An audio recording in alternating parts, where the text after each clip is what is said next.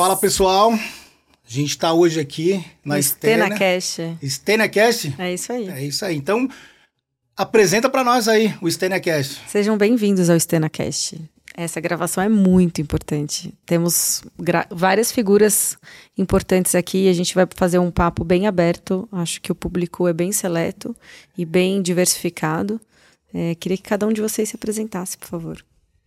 Bom, pessoal, eu sou o Cláudio.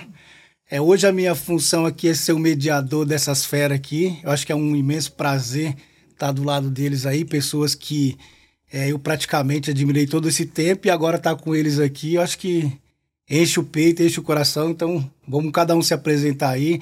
A gente não sabe se um dia vou mandar essa mensagem para o espaço ou para algum lugar e talvez lá as pessoas não saibam quem a gente é. Eu sou o Cláudio da V-Connect. Fiz as internet das lives aí durante o tempo da pandemia. Eu acho que foi uma das grandes coisas que me marcou no mercado de telecom aí, porque era algo que não existia. E aí, fala um pouquinho você do Andy, fala um pouquinho o Ronaldo e o Nicola, um pouquinho de vocês aí. Eu sou o Droander Martins, uh, sou o CEO da IPv7, que é uma empresa de engenharia. Uh, o nosso principal produto hoje seriam as auditorias, né? Quando a gente fala aí dessa consolidação maluca, grande parte uh, dessas grandes negociações elas têm sido auditadas por nós. E também sou o CEO da Visp Capital, que é uma empresa uh, focada em fusões e aquisições de empresas do setor de SPs. Então, muito obrigado pelo convite. Show de bola. Vamos falar com o nosso mestre, o cara que ele, ele, ele, não, ele não quer ter esse ter esse, como é que fala, essa menção, né, que ele é o cara que trouxe a fibra para o Brasil, que ele é um dos protagonistas do foguete. Então, se apresenta aí, meu mestre. É o Elon Musk do Opa, o Elon Musk aprendeu Por com causa ele. do foguete, né? Olá, bom dia, ou boa tarde, ou boa noite a todos, né? A gente nunca sabe, né?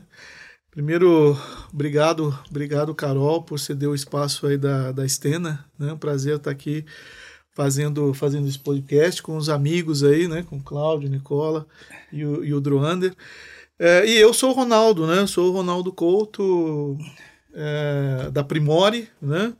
Se eu puder falar quem eu sou, né, Nicola? Eu sou um que vem é, talvez aí encorajando os provedores de internet a, a fazer as suas redes de fibra ótica já há algum tempo, né?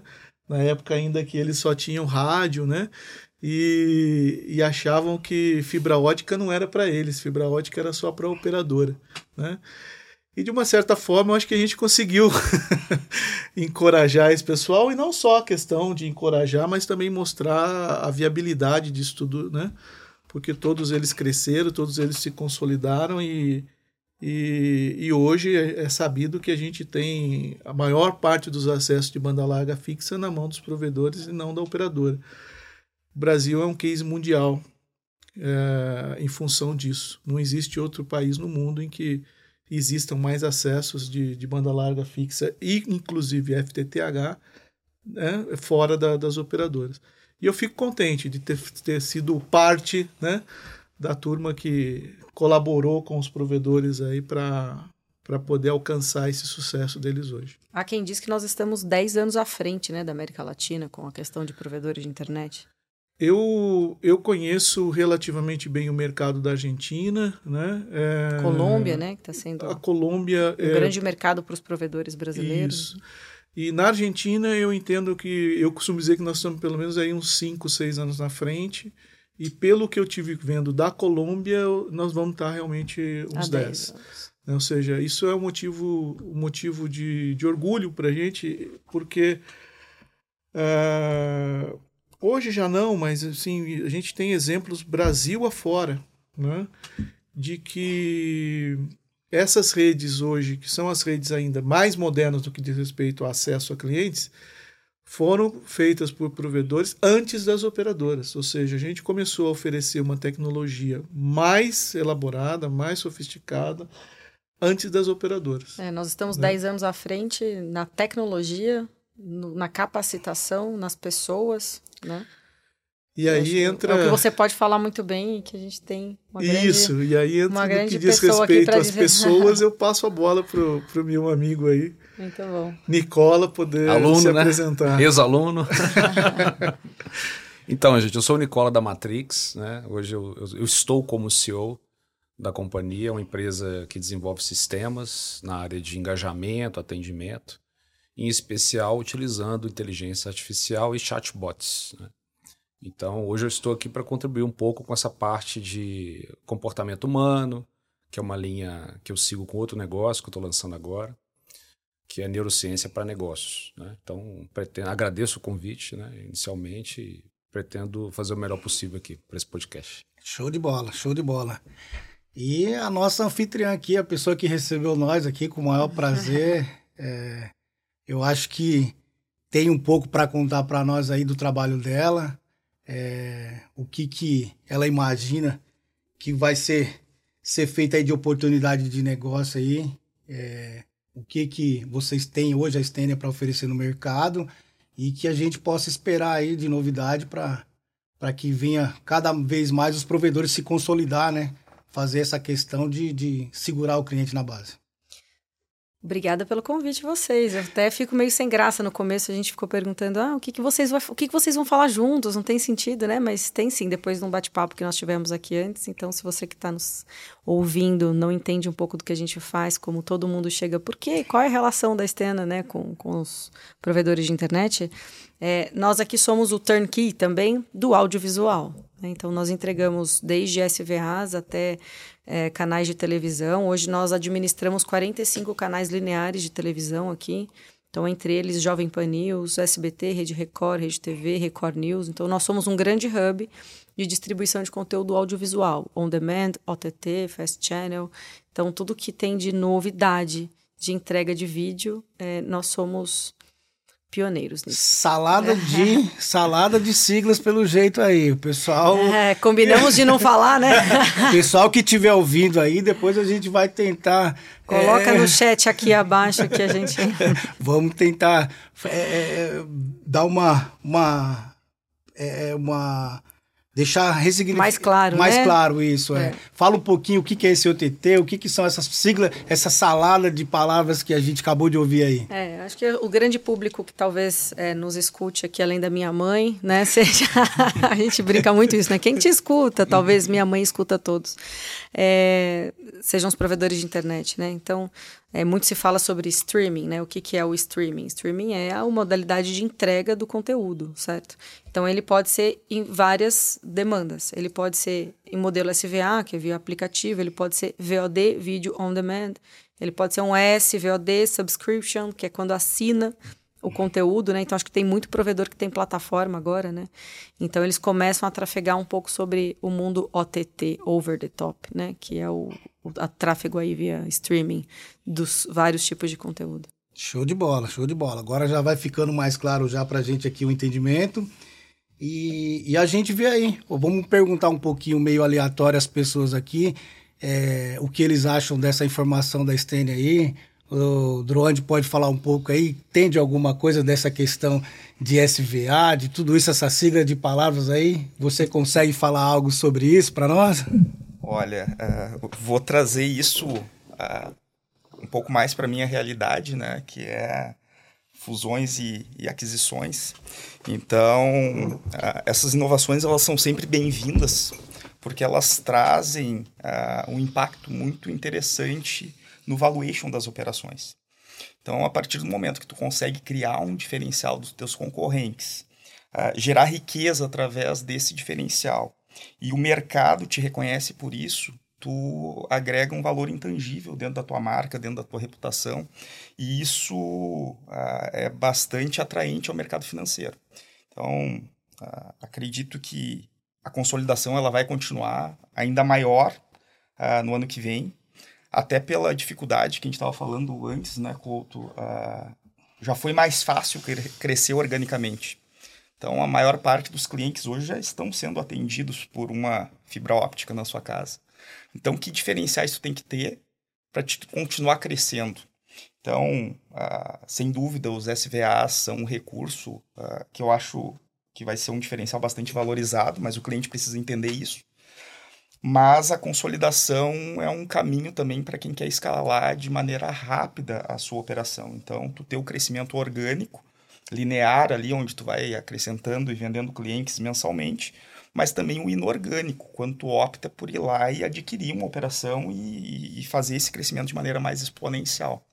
Então, a, acredito, respondendo a tua pergunta e complementando, que sem dúvida o streaming a, é uma tendência desde que uh, bem estruturada nas operações, né? É. A gente legalizado, né? Principalmente. Hoje em dia, ah, não, ah, o Druander falou que vai melhorar o meu valuation, e tu vai lá e faz uma solução pirata. Não, querido, é, é o contrário. Aí tu acaba poluindo a tua operação, né? Exato. Então, eu acredito que tem, ah, como tudo na vida, o Couto, pô, o mestre de ensinar melhores práticas de construção de rede. Então, acho que tudo uh, na vida existem melhores práticas. Então, ah, não, tem um projeto de fibra ótica. Depende. É documentado, é bem dimensionado. Se não for, não tem valor. É, entrega um projeto de TV, é documentado, não tem valor. né? Tem tanto, é. tanto de assinante. Tem mesmo Aonde? assinante? Onde? É, isso né? daí é valorizado. É. E o mercado financeiro, ele audita essas operações, né? Então, isso.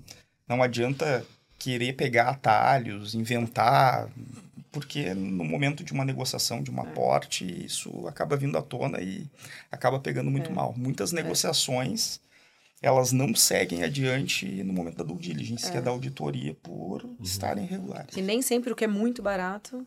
Barato né? sai caro. O barato sai caro. barato sai caro.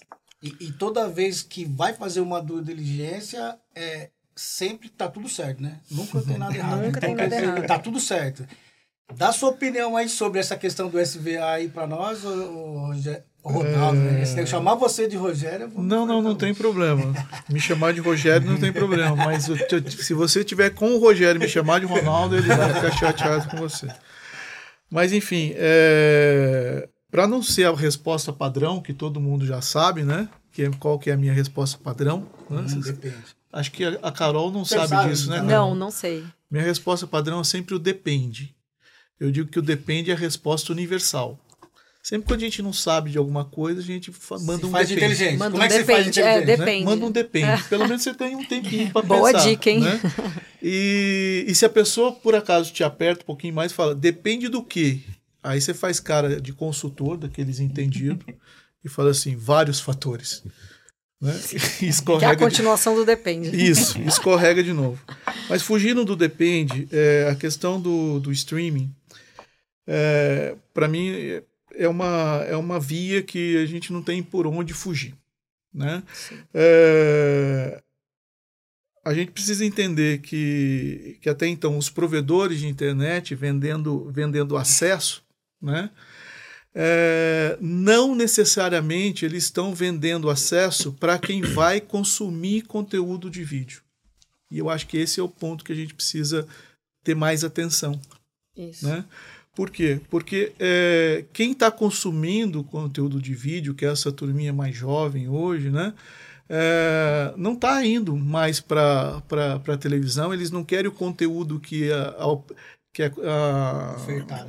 Mas aí a, a gente tem uma diferença do conteúdo rápido, né? É o conteúdo é. rápido. Então, é um conteúdo rápido é que, eles, que, que, ele, que, que ele quer consumir na hora que ele quer consumir. Isso. Né?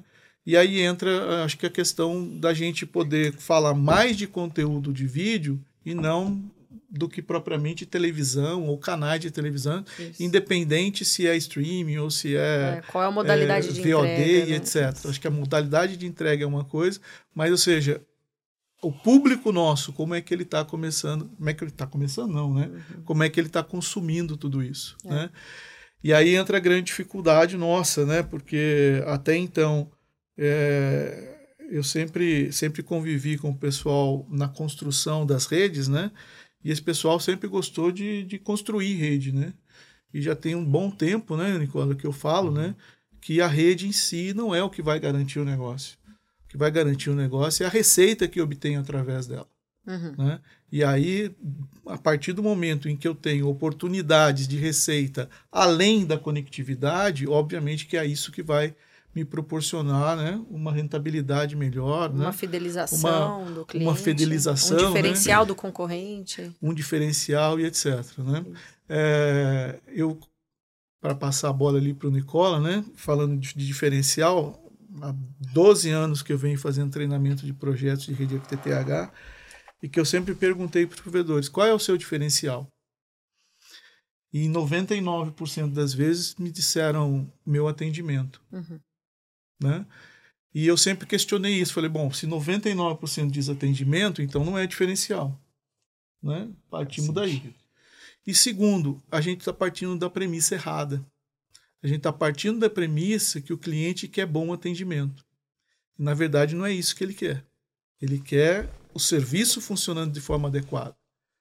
Em pesquisas que a gente fez né, com, com clientes aleatórios, sabe, Nicola? Uhum é, a gente pergunta como é que você classifica o seu, o seu provedor? Uhum. E quando ele fala excelente, e a gente pergunta, mas o porquê que ele é excelente? Uhum. A resposta não vem porque ele tem um bom atendimento. A resposta vem porque o serviço não para. Uhum. Conectividade. Porque o serviço não para e eu não tenho dor de cabeça. Quando ele responde, o meu provedor é ruim ou muito ruim, e a gente pergunta, mas o porquê que ele é muito ruim? Ele fala, porque dá muito problema, porque o atendimento é ruim. Então veja, Nicola, a gente pegou esse viés do atendimento uhum. achando que é isso que o cliente quer. Uhum. E para ter mais atendimento, eu preciso de mais pessoas. Melhor atendimento, preciso de mais pessoas. Né? Uhum. Tem as ferramentas hoje, Sim. etc. Mas de uma maneira geral, mais custo operacional. Mais custo operacional, menos resultado para investir em produtos bons. Sim. Né? Produtos ruins depois que eu invisto, mais custo operacional. E aí a gente entra na roda da pobreza, que eu chamo. Exato. Então vamos partir da premissa que o meu cliente quer o meu serviço funcionando, né? Se ele vai consumir streaming, se ele vai consumir VOD, se ele vai consumir, aí eu acredito é como é que a gente vai entender isso daí e como é que a gente vai rentabilizar uhum. em cima disso, né? Eu acho que esse é o ponto. Uhum. Show de bola, show okay. de bola. Da sua opinião aí, Nicola. Sobre você, os SVAs. Sobre, sobre os SVA, isso. sobre essa questão do stream, os VDO aí. Uhum. E tudo isso que a Stênia já falou para A Carol, né? A Carol é. da Stênia falou pra gente aí é muito importante a, é, a, opinião de cada um, porque assim, são pensamentos diferentes, uhum. são luzes diferentes, que eu vi isso hoje, né? Então, é, como que cada um enxerga? Talvez você uhum. represente uma grande parte uhum. de um público que quer ouvir a sua opinião, que quer ouvir a opinião do, do Rogério, que quer ouvir a do Durante, e da própria Stênia que está vendendo o seu produto aí Sim. e está cada dia mais crescendo uhum. no mercado. Você quer que eu tente colocar o Rogério no, no, no vídeo aqui? Ou, né? A gente sempre. é um relacionamento muito Oi, antigo. Oi, Rogério, né? cadê você? Ele vai chegar. Eu vim aqui só. Ele é um relacionamento muito. Mas é, é, é, é, Ronaldo, né? Desculpa, é porque acontece sempre isso, não é a primeira vez. a gente tem uma Vamos ligação lá. muito mais forte. Então, tá.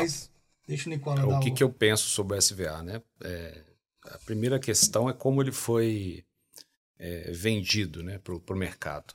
Né? Como ele foi visto por quem seria o, o, potencial comprador, que seria primeiro o dono provedor. Né? Ele foi vendido como um atributo para redução do ICMS. Né? Então, assim, já, a gente já entra num conceito ali que o próprio vendedor de SVA ele já falhou nesse aspecto. Uma manobra, né? né? Eles enxergaram como uma Porque manobra. É, o óbvio iria acontecer. Eu não vou vender é, para minha base inteira. Eu vou pegar um número limitado de, de assinaturas, né? Do, do, do stream, ou sei lá o que está se vendendo, e vou usar isso como um, um fator ali de redução de CMS. Né? Então, já começaram pensando assim, né? e consequentemente não teve o esforço de entendimento do que era o SVA e de cada um deles, né? o potencial é, conteúdo que cada um entrega e, consequentemente, não fizeram também o trabalho de marketing com as bases de assinantes. Então, é, é, o que eu vi até agora foi isso, que, né, que foi uma entrada estrategicamente é, é, oportunista no mercado, tá, onde eu, eu vou economizar imposto, mas esqueceram que para ganhar escala era preciso que tivesse uma adesão do assinante a isso. Né? É, esse é o primeiro ponto que eu acho que precisa ser corrigido. O segundo ponto é que as pessoas só vão demandar um produto se elas conhecerem o produto. Né? Então, tem um monte de gente aí que não sabe o que é um e-book. ok? E que, poder, e que gostaria, adoraria ler um livro online, não sabe que existe, inclusive. Né? Tem pessoas que não conhecem outros serviços de streaming, né? a, a não ser os mais famosos. É, eu acho que tem um grande potencial de crescimento, com certeza, desde que haja um esforço de marketing, né? Tanto do fornecedor de SVA quanto do provedor que vai comprar essa briga junto, para que ambos possam, ao invés de usar esse artifício é, tributário, possam é, é, monetizar a sua operação e realmente vender e ganhar dinheiro com isso. Eu acho que é, que é interessante. Você tem uma base de assinante, né, que de certa forma já tem um relacionamento com você, por que não você vender esse SVA e não mais dar de graça? para ter é, é, esse, essa redução tributária. Agora, também não faz muito sentido com a mudança geral do ICMS. Então, eu, eu vejo com bons olhos o produto, mas vejo que ele vai, de fato, ganhar escala se tiver esforço de marketing. Ser um, ser um, serviço de valor agregado de verdade. Exatamente. É, ele nasceu para ser um serviço e remunerado, né? Inclusive as margens são excelentes. Se você pegar o diesel, por é exemplo, excelente a margem. Né, que é vendido para um consumidor final e o preço que você consegue aqui é uma margem fantástica, muito maior, inclusive, que a margem da própria internet, do próprio serviço de internet. Isso. Então, se for usado dessa forma com, com inteligência, certamente a gente vai conseguir aumentar o resultado da operação. É, e o concorrente não está aberto para o provedor de internet, né? Então uhum. a gente tem o Deezer como a principal ferramenta de, de SVA aqui, mas é. acho que... E geralmente as ofertas que eu já vi também de alguns provedores andando por aí, olhando os outdoors, é que a, a nossa internet tem Deezer, tá? Mas não falo que é Deezer. Faltou seria uma como, educação, é. faltou seria uma educação. como o Steve Jobs lá atrás, que colocou o celular na mão de todo mundo, né? Colocasse e falasse, olha, isso, isso é apenas um telefone. Acho que a gente parte não é um do tocador de do... música, não é uma câmera, né? E do interesse não. do próprio é. provedor de internet em comunicar o cliente final, né? A marca, ela começa a ter um descontrole de comunicação. Não, não existe como controlar é, cada provedor de internet sobre a comunicação. Uhum. A gente, por exemplo, entrega um enxoval de cada produto que a gente que a gente vende aqui. É, mas aí tem o, a equipe e o esforço de marketing para que o provedor consiga comunicar, que ele tem um mínimo de interesse em comunicar, né? É. Tem isso também. Posso fazer mais uma, um parênteses aqui? Pode. Que eu falei de marketing, né? Opa! É, um dos maiores problemas, dificuldades, dores de qualquer empresa é o marketing. Tá? É um setor extremamente complexo de se construir. A mão de obra é peculiar, tá? principalmente geração, a última geração que a gente tem, a geração mais moderna. É, geralmente o dono não compra essa ideia. Ele confunde marketing com publicidade, aí comete um erro fatal. E acha né? que é gasto. É, só vê como custo. Como Na hora é? que de reduzir custo, a primeira coisa que ele é, vai no marketing, ele não sabe que é o marketing que vende. Isso. Ou ele acha que né? o marketing só faz festa. É. Mas é, aí entra, desculpa, é, mas aí entra a questão da, do, do de conceito, né? Porque uhum. o pessoal realmente entende que o marketing é fazer postagem na rede social. É, que é rede social. Ele não entende que o marketing é toda uma questão de entendimento de mercado, Cultura. questão de definição de produto, Isso. de posicionamento de marca. Se a gente pensar marketing para simplesmente fazer uhum. rede social, é o que você falou, é, aí é custo e é despesa uhum. mesmo, né? Uhum. A partir do momento que a gente vai ter que, acho que também levar esse entendimento melhor, Nicola, de que o marketing. Na, na, minha época era, era 4P, agora parece que já é mais do que isso, né? Eles vão colocando mais peso. É, né? mas assim, há 12 anos depois, atrás, é. quando é, eu concluí preço, o praça, meu... produto e, pro, e, pro, e promoção. promoção isso. É, eu sou MBA executivo também, né? Tenho formação em engenharia, mas sou MBA executivo. Na minha época tinha quatro, agora acho que já uhum. virou sete, é, na minha oito, época era quatro quanto. também. É. Mas enfim, é, a gente só trabalha um no uhum. provedor. É. Preço? Falta, né? É, falta. Preço. Talvez preço e, e, publicidade, e, talvez, né? Dois, talvez. A promoção, Mas, né? né? É. A promoção acho que não é feita de forma adequada. É, com certeza. E, e a questão de, de produto também, uhum. aí... Mas resumindo, né? trazendo aqui para a primeira questão do SVA, com certeza é um ativo importante, interessante. Né? Se bem trabalhado, pode ser extremamente rentável. E eu acho que a turma está perdendo a, a, bola, tá? Por não dar atenção para isso e usar só como um artifício para redução de imposto. Vai ser, vai ter que ser preparado algo que o marketing, talvez o marketing novo que está vindo para o mercado, que se chama matemarketing. É fazer com que o seu marketing lhe dê números para que você continue investindo em marketing como a Coca-Cola faz hoje, fique pregado na sua cabeça que você vai chegar em qualquer lugar e tem Coca-Cola e você vai ver algo vermelho na prateleira e você vai saber que é Coca-Cola. E por que, que a Coca-Cola faz tanto isso? Por causa do marketing. Porque ela sabe que o retorno é maior que o investimento. Então, é, as pessoas que hoje é, estão tão implantando essa questão de postagem, não sabe por que são as postagens, não, é. sabe, não sabe por que são feitas postagens. Esse podcast hoje, ele não vem somente falar é, é, é, do que a gente acha, mas ele também agrega valor. Ele agrega valor da gente estar tá fazendo coisa e cutucando as pessoas para tirar ela do, do, do comodismo que elas estão hoje ou até mesmo da falta de direção. Uhum. Então, quando a gente é, faz um, um, podcast desse e a gente debate algumas coisas, é para tirar as pessoas do seu cantinho ali e deixar uma mensagem, ó, estamos precisando mais de matemática.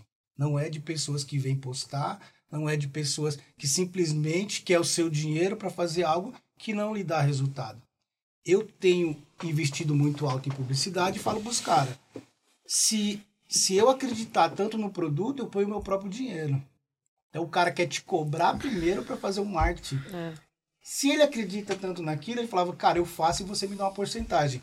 O futuro do marketing vai ser esse. As pessoas vão. É, eu, como um, um, bom gerador de tráfego, ou como um bom publicitário, eu vou falar para você: quanto você me dá da sua receita se eu lhe trouxer 10 vezes o valor que você investir? Você, você, captar o lead correto, né? Você fecha na hora. Uhum. O mercado não faz hoje. O cara vem para você e fala: Ó, você tem que me pagar 4 mil reais, 7 mil reais por uhum. mês, porque eu vou te ajudar a fazer isso. Aí você pergunta para ele: Mas você acredita no que você está vendendo? Porque se você acreditar, faz de graça que eu te dou uma porcentagem da minha empresa. Você entendeu? Então, o futuro é matemática. Mas, seguindo aqui o nosso roteiro aqui, é, vamos falar um pouco aí com o Ronaldo Couto sobre relacionamento e blindagem de cliente aí, como especialista. É, vamos falar um pouco disso aí, a sua opinião é muito importante para a gente. É, um, um tema um tema importante que a gente vem observando isso Brasil afora e a gente atende provedores no Brasil todo, né? É, é que em muitos mercados a gente hoje já não vê um, um crescimento do mercado como tal. Né? O mercado começou, que a gente diz, andar de lado, ou seja, eu tenho clientes saindo de provedores, indo para outros provedores, mas o mercado em si ele está chegando num nível em vários locais onde ele não está crescendo mais. Isso pode até ir contra alguns números oficiais de Anatel que mostra que ainda está tendo um crescimento, mas eu tenho um pouco de restrição com relação a isso. Para mim, esses números que estão sendo mostrados agora, eles já existiam e já estavam dentro da base. Só que principalmente os grandes que compraram as operações que não tinham esses números bem reportados começaram a reportar. Uhum. Uhum. O Druander está dizendo assim, né? Acho que uhum. não, vai em linha com que... Eu vou balançar a cabeça também, com muita força que é. Estamos bem indianos todos aqui. Então, assim, esse, esse número de acessos que a gente vê hoje crescendo, para mim eles já, já existiam. Sim. Agora estão sendo reportados e que bom que está acontecendo isso. Mas quando a gente começa então a perceber que o mercado ele começa a andar de lado, né, a gente precisa começar a se preocupar com outras questões que a gente não se preocupava antes. Até então, como o Droander comentou, é, o crescimento do, dos provedores sempre foi um, um, crescimento orgânico, ou seja, partia do, do, do pressuposto que eu construo rede e trago cliente, e agora não é mais assim. Né? Agora eu construo rede, mas o cliente já tem um provedor e eu preciso, é, de alguma maneira, seduzir esse cliente para que ele venha, venha optar por mim. Né? Isso custa muito caro. Primeiro, isso custa muito caro. Se a gente coloca toda a questão de, de marketing, etc. e tal, mais o custo, né? De, de, de construção de da rede né? e o custo de, de implantação do, do, do cliente, né? Uhum. o CAC, né? como o pessoal gosta é. de dizer, ele fica muito caro. Muito, muito caro. E eu noto uma dificuldade, Ronaldo, do pessoal calcular o CAC. Ah, sim. Se ah, o cara botar na ponta do lápis, muitas vezes a aquisição é mais barato do que o custo que tu tem para botar um novo cliente na tua base. E, e, o que a gente percebe, durante você já deve ter feito essas contas também, é, o, o, o tempo o tempo necessário para ter o retorno do investimento que eu faço na aquisição do cliente, eu não estou falando de construção de rede, uhum. mas na aquisição de clientes, muitas vezes ela chega em um ano. Nossa, é alto mesmo. E se correr tudo bem, nove meses.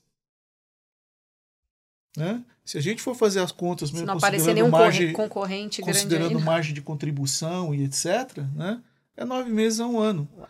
Ou seja, eu preciso que esse cliente, uma vez que eu tenha seduzido e seduzido uhum. muito bem, e, e, cada vez mais o pessoal está se tornando melhor nisso, em, em, em, atrair o cliente, mas eles não ainda tão bons em manter esse cliente na, na, na base. Né? É, por conta da questão lá do erro de premissa que eu digo do atendimento. Então, a gente parte do princípio que se o cliente não entrou em contato comigo, está tudo bem. E a partir do momento que ele entra em contato conosco, ou nós fazemos contato com ele, é num momento de crise. É. Ou porque ele está me devendo. Ou porque a internet caiu. Ou porque a internet tá, tá, caiu. E aí, nesse momento de crise, eu vou tentar fazer um bom atendimento para ele. É, e a gente tem que lembrar que são pessoas, né? E elas podem Justo. ter acordado mal, elas podem ter brigado com alguém no dia, elas podem estar insatisfeitas com o trabalho.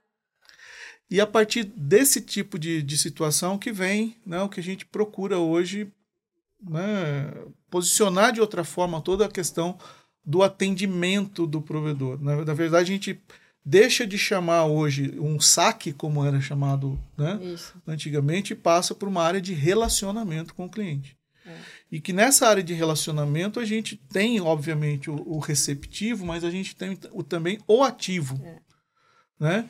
Para entrar no que a gente estava conversando é, antes do, de começar o nosso podcast, o que a gente chama de uma régua de relacionamento hoje é manter um relacionamento constante com o cliente e poder identificar eventualmente alguns desvios com relação à satisfação dele, de forma que a gente possa atuar antes que ele de repente tome a decisão de cancelar com a gente. Entrar na forma literal, né? O que é uma régua de relacionamento? Nada mais é do que manter um relacionamento.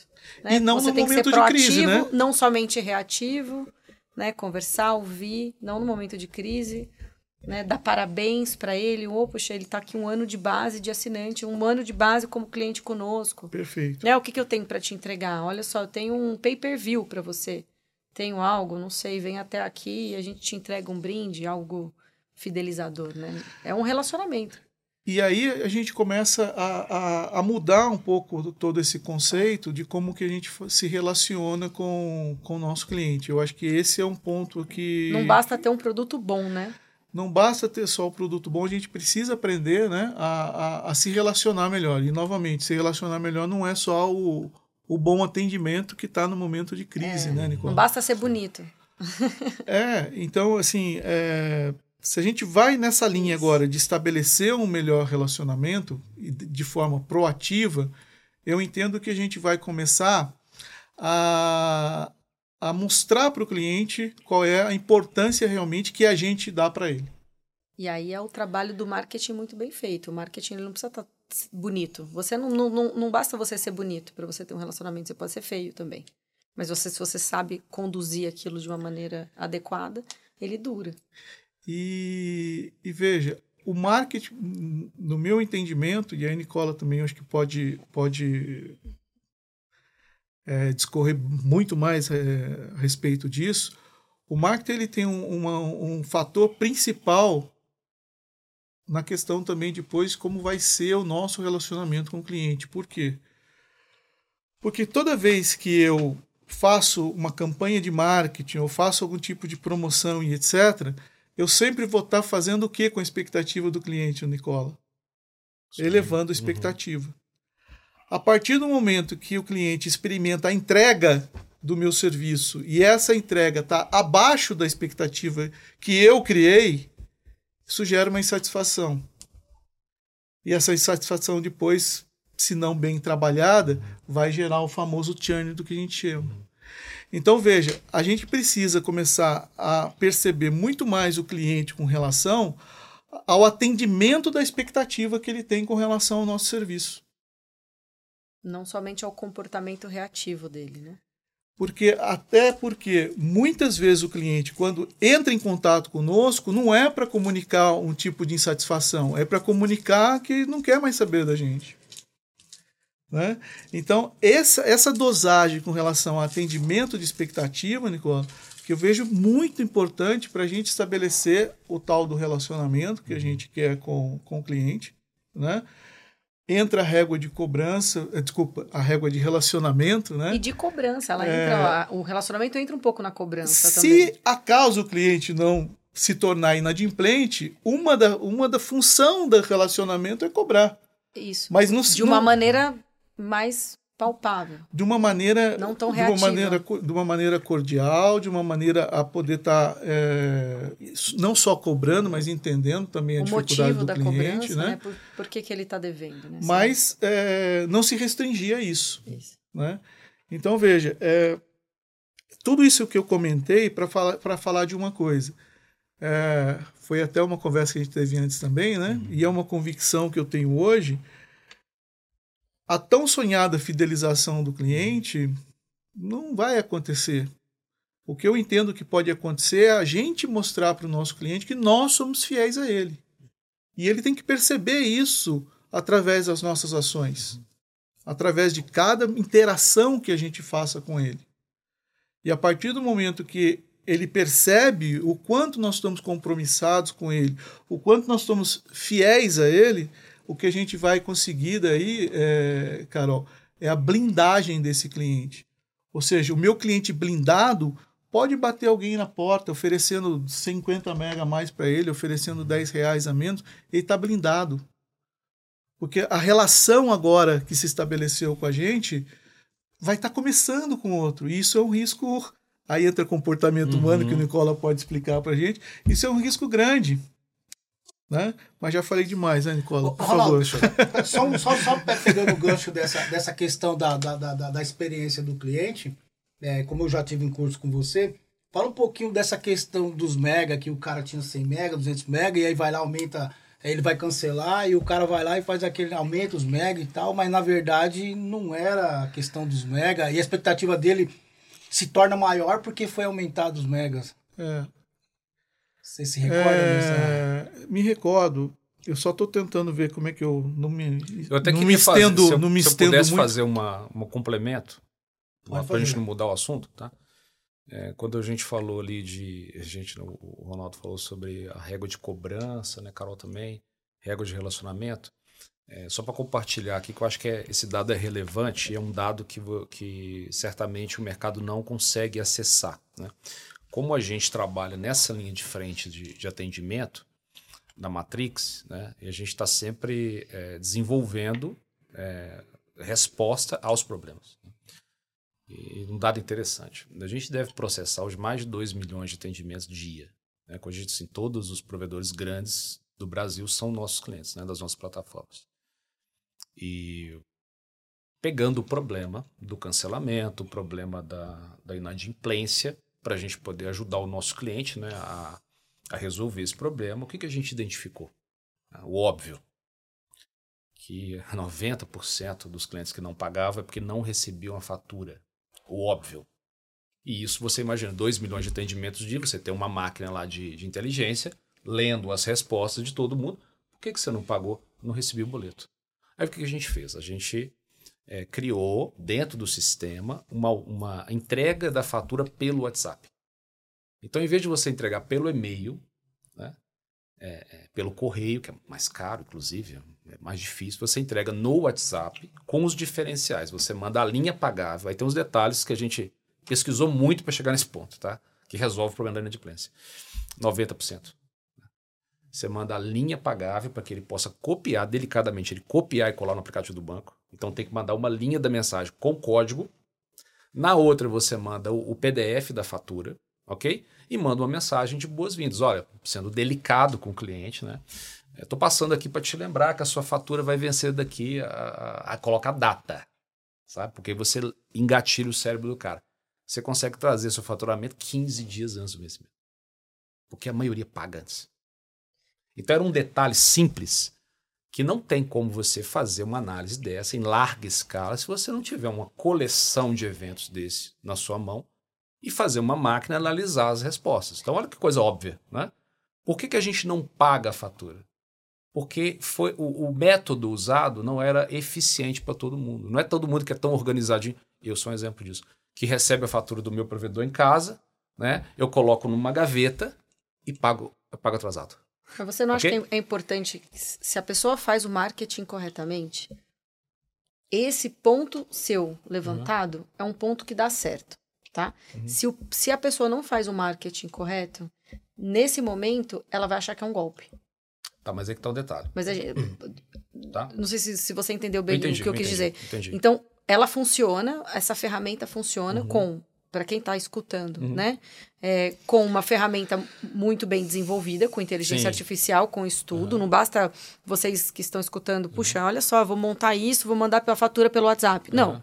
Né? Existe um estudo por trás disso, existe um desenvolvimento de sistema, uma inteligência artificial e um marketing muito bem feito para que nesse momento da cobrança a pessoa pagasse com antecedência. Sim, mas aí e não entendesse que era um golpe, né? Isso, então... complementando, né? A primeira premissa de tudo é você é, ter o canal oficial do WhatsApp Isso. da sua empresa. Né? Então, a Matrix é um, um, parceiro oficial do WhatsApp. Então, quem é cliente da Matrix, ele tem um WhatsApp que é atrelado à empresa. Então, é impossível de ter um desvio né, fraudulento desse boleto. Ou seja, chegar um outro boleto com WhatsApp similar. Não, não, não uhum. consegue acontecer, porque o nível de segurança do WhatsApp é muito grande. Né? E outra questão que eu queria pegar um gancho da sua resposta do marketing, e que isso é marketing, e isso é engajamento. Uma vez que eu chamo você para conversar no seu WhatsApp, imagina que você conseguir falar com o seu assinante no telefone que ele deixou para você. É dificílimo você conseguir fazer isso. Então, se você mandou a fatura para ele delicadamente, com uma mensagem, né? De olha, um lembrete aqui. Né, lembrete, né? Lembrete. Isso, delicado, delicado, seja delicado na comunicação, né? Delicado, cordial e tal. Ele vai te pagar antes. E você já estabeleceu com ele um vínculo que todo mês ele está esperando você chamar ele. Você pode chamar ele, inclusive, para perguntar se está tudo bem com a internet. Nessa mesma, nessa mesma mensagem, olha, está tudo pago, tá ok? Eu queria saber se está tá bem o serviço. E aí você fez um, um disparo aí de 50 mil mensagens, o próprio sistema já te devolve uma pesquisa de satisfação para aí sim você passar para o seu setor de marketing, seu setor de CX, para poder fazer uma análise lá e criar contingências. Por exemplo, um bairro que teve uma fibra que está oscilando, a internet não cai de fato, mas ela oscila, e você descobriu entregando a fatura. Então, esse gancho é marketing, ok? Uhum. Essa mensagem é marketing. Matemática. Marketing, ok? Uhum. Não é só. Tra... Marketing não é trazer não. o cliente, isso é venda, tá? É você relacionar e criar essa, essas contingências para diminuir o risco do que você não consegue prever, né? Que são as quedas, o churn, tá? É, eu só queria fazer um comentário em cima do que a Carol disse, você também, Nicola. É, com relação a, ao cliente conhecer essas facilidades que ele vai ter. E aí eu acho que é um ponto importante. Né? Porque muita gente é, conversa comigo e fala assim: Poxa, Ronaldo, mas eu tenho um aplicativo aqui, o cara pode baixar na segunda via, e mesmo assim ele liga para mim. Uhum. Uhum. E o que eu digo é o seguinte: falei, gente, quando o cliente ligar para você e pedir a segunda via do boleto, a primeira coisa que nós temos que fazer é atenda o que ele está te pedindo. É. Não é nesse momento que você vai ter que falar: Ah, o senhor sabe que tem o app? Proatividade demais também atrapalha. Não, atenda o cliente. Atenda primeiro. Atenda isso. o cliente. A partir do momento que o cliente está atendido, olha, senhor, para facilidade do senhor, também nós temos o app que o senhor pode utilizar numa próxima oportunidade. E não, é, mas não inverter esse jogo. Porque se eu estou falando, se o cliente está me pedindo o boleto e eu estou falando o app para ele, o que, que o cliente está querendo? A, a, mente dele está focada em quê, Nicola? Solucionar o problema. No boleto, é, ele não está te ouvindo, é. não está te escutando. Uhum. Então, essa forma de comunicação com o cliente também é, é importantíssima uhum. para a gente poder ter um, um, um, melhor resultado. E aí, é, Cláudio, para não te deixar sem, sem resposta, é, eu venho trabalhando muito essa questão de, de atendimento de expectativa né, com, com, com os clientes. Eu, eu vejo que grande parte dos problemas e de cancelamentos que a gente tem é não ter feito um alinhamento correto de expectativa versus entrega do, do serviço. O que, que a gente percebe? Todo esse, toda essa evolução que teve com relação ao plano de 50, de 100, de 200, sei lá quantos no número que está hoje, simplesmente aumentou a expectativa do cliente, mas não mudou o tipo de é, experiência que ele tem com a internet. Então, a partir do momento que eu tenho e vou cada vez mais gerando mais expectativa para ele e não mudo a experiência que ele tem com a internet, e cá entre nós a gente sabe que não vai mudar mesmo, né? Chegando no topo, né? O que, que é. significa? Cada vez mais ele insatisfeito. E, a, e aí entra uma, uma questão, o, o Droander e, e Nicola.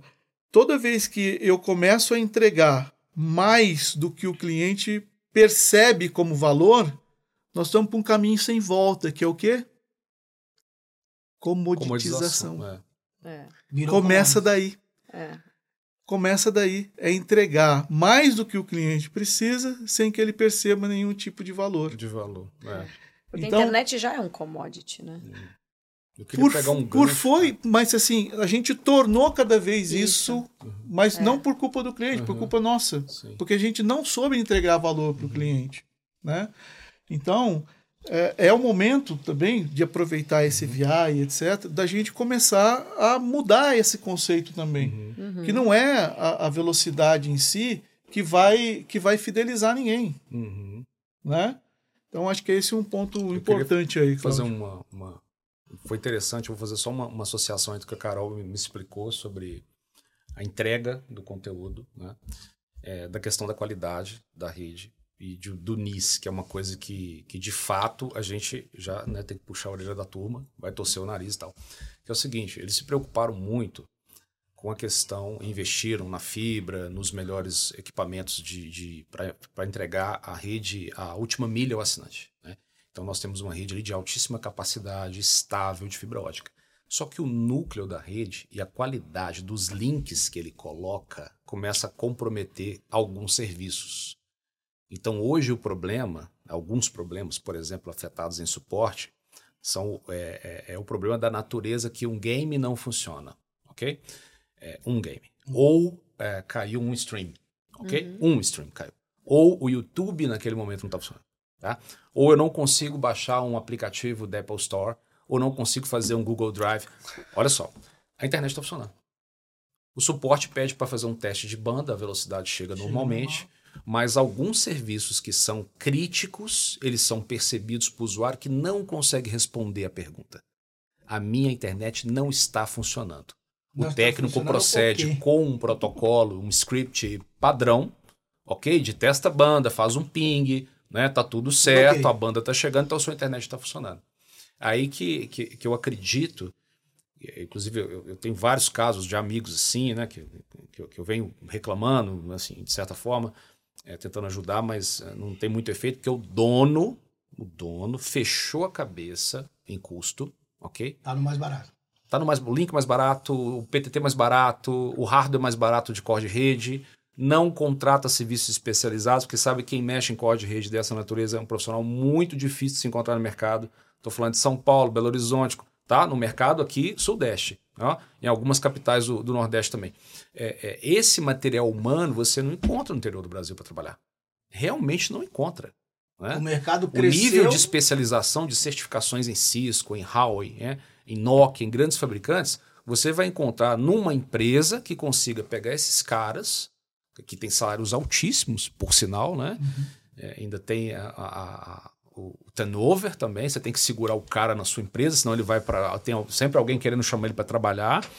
E você tem essa conscientização é que a qualidade do serviço que você está entregando para o assinante agora, ele, ele passa por outros pressupostos, que não é mais banda, ok? E não é mais estabilidade da, do link, e sim dos, do, da experiência, experiência em conteúdos, que talvez a sua rede não consiga entregar mais porque não, tem, não é bem gerenciado. Veja só, é, tem um outro ponto importante que a gente vem trabalhando cada vez mais, é que a gente, olhando os provedores de uma maneira geral, um, um cliente vai procurar a internet num determinado provedor. Né? O que, que o vendedor da internet normalmente vai perguntar para o cliente? Né? Quantos dispositivos ela tem, quantos telefones ela tem, quantos, enfim, game, quantos isso, quantos aquilo. De uma maneira geral, o que, que a gente está tentando identificar? O quanto de banda a gente quer vender para o cliente. Dificilmente a gente pergunta Escuta, o que, que motivou você a procurar o nosso serviço? E aí entra um pouquinho mais daquela, daquela questão de escuta ativa, né, que eu comentei com vocês, Nicola, que é o que? A primeira resposta sempre vai vir alguma coisa que não vai servir. Ah, motivou porque minha outra internet estava ruim. É, porque não funciona. Né? E aí entra a questão lá de descascar a cebola, né? Justamente. É. Bom, enfim, mas por ela não funcionar, o que, que te deixava insatisfeito, o que, que você estava procurando fazer, que ela não estava funcionando, que te deixou insatisfeito e você motivou a vir a nos procurar.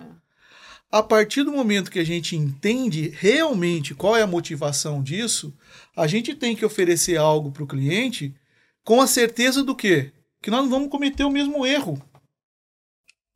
E aí entra, Cláudio, a questão desde o momento da venda até o momento da instalação, até o momento do suporte, atendimento, suporte, etc. Porque muitas vezes o problema, entre aspas, Nicola, é um, um o equipamento colocado num, num, local ruim da casa, uhum. que o vendedor não, não se atentou a isso. Quem foi instalar, a primeira pergunta que faz é: onde o senhor quer que eu ponha o equipamento? Onde a senhora quer que eu ponha o equipamento? E a mulher fala, que nem aconteceu com a minha mãe: ah, põe ali no outro. Já tá ali o outro, é. põe ali. E aquele local é o problema. Mas o técnico acha isso ótimo. É, porque vai dar fácil. menos trabalho para ele instalar. Né? E aí depois isso vira suporte, isso vira insatisfação. Por quê? Porque a gente cometeu o mesmo erro do outro provedor. E a gente tem que pensar, eu acho que também para o cara ligar, para chegar um momento que ele liga, Entende? ele chegou no nível máximo do estresse dele. E aí, esse, quando a gente fala vender a experiência, é. não é algo surreal, não. É entender que qual é realmente, qual foi a dificuldade que o cliente estava tendo antes, para a gente não cometer o mesmo erro. Então, muito se fala em identificar a necessidade do cliente, Nicola. E eu acho isso também errado. Não é a necessidade, é, é entender qual era a dificuldade e qual a expectativa que ele tem com a gente. É. E aí me permita fazer a comparação aqui, Cláudio, de necessidade e expectativa. Todo mundo tem necessidade de se hidratar, não é isso? Mas qual é a expectativa de cada um? Um prefere água sem gás, o outro com gás. O outro tem que ser gelada e com limão e gelo. Ou seja, a mesma necessidade, expectativas diferentes. E o que vai gerar satisfação ou insatisfação não é atender só a necessidade, Nicola. E eu acho que é isso que nós estamos errando. É atender também, entender primeiro qual a expectativa e atender a expectativa dele. E mais, a partir do momento que a gente se dispõe e tem uma expectativa que é água com gás e ainda por cima é importada, eu sei que eu vou pagar mais por isso, mas eu pago. Já tem uma referência. Então o que, que é. eu quero dizer com isso? Que o cliente aceita pagar mais, mas desde que ele tenha o quê? A expectativa dele atendida. E a gente não sabe fazer isso. A percepção dele. Ninguém está querendo inventar a roda aqui, né? A gente está dizendo o princípio básico da é comunicação. Óbvio, é o óbvio. Eu, eu gosto sempre de usar o exemplo do, do madeiro. Muita gente não não vai ter acesso ao madeiro porque estão em regiões que não tem um restaurante, né? Mas é interessante você pegar a história do, do madeiro, né? do sanduíche do madeiro, e entender que ele fez o óbvio bem feito. É o óbvio. Ele não criou nenhuma tecnologia da NASA no sanduíche. Ele só fez bem feito. E só. E Show. concorre com a multinacional McDonald's, né? Então, assim, é, é a receita de bolo. Eu vejo na minha casa e, e eu acho que assim, quem tem é, é, crianças e adolescentes precisa usá-los como pesquisa científica para o produto, ok? Eles são Eles opinião. são e idosos são um importante é. ativo, tá? Gente da nossa idade nem tanto, mas os idosos e as, os adolescentes e crianças eles são, são termômetro para avaliar a qualidade do, do serviço do, do, do, que a gente está entregando para o assinante na casa, né? E, e, o óbvio é o seguinte: a cobertura Wi-Fi Tanto se fala na velocidade da cobertura Wi-Fi, mas não fala da cobertura dentro da casa. Então, assim, isso, isso não tem lugar de fala nem para o provedor nas palestras. Sabe porque ficou tão simples, tão óbvio? Mas ainda assim, a cobertura interna da casa é um problemão para se resolver, ainda mais subindo frequência, tendo né, uma, uma, capacidade de cobertura cada vez menor e a necessidade de bandas cada vez maiores. Então você pega um celular aí, uma criança com, com vendo um stream no celular, que é, que é onde então, ele está vendo geralmente, né? A criança está no sofá, é, a mãe pega um celular, um tablet, coloca na, na frente da criança, a criança conecta ali, deixa ela fazer as coisas que ela precisa, né?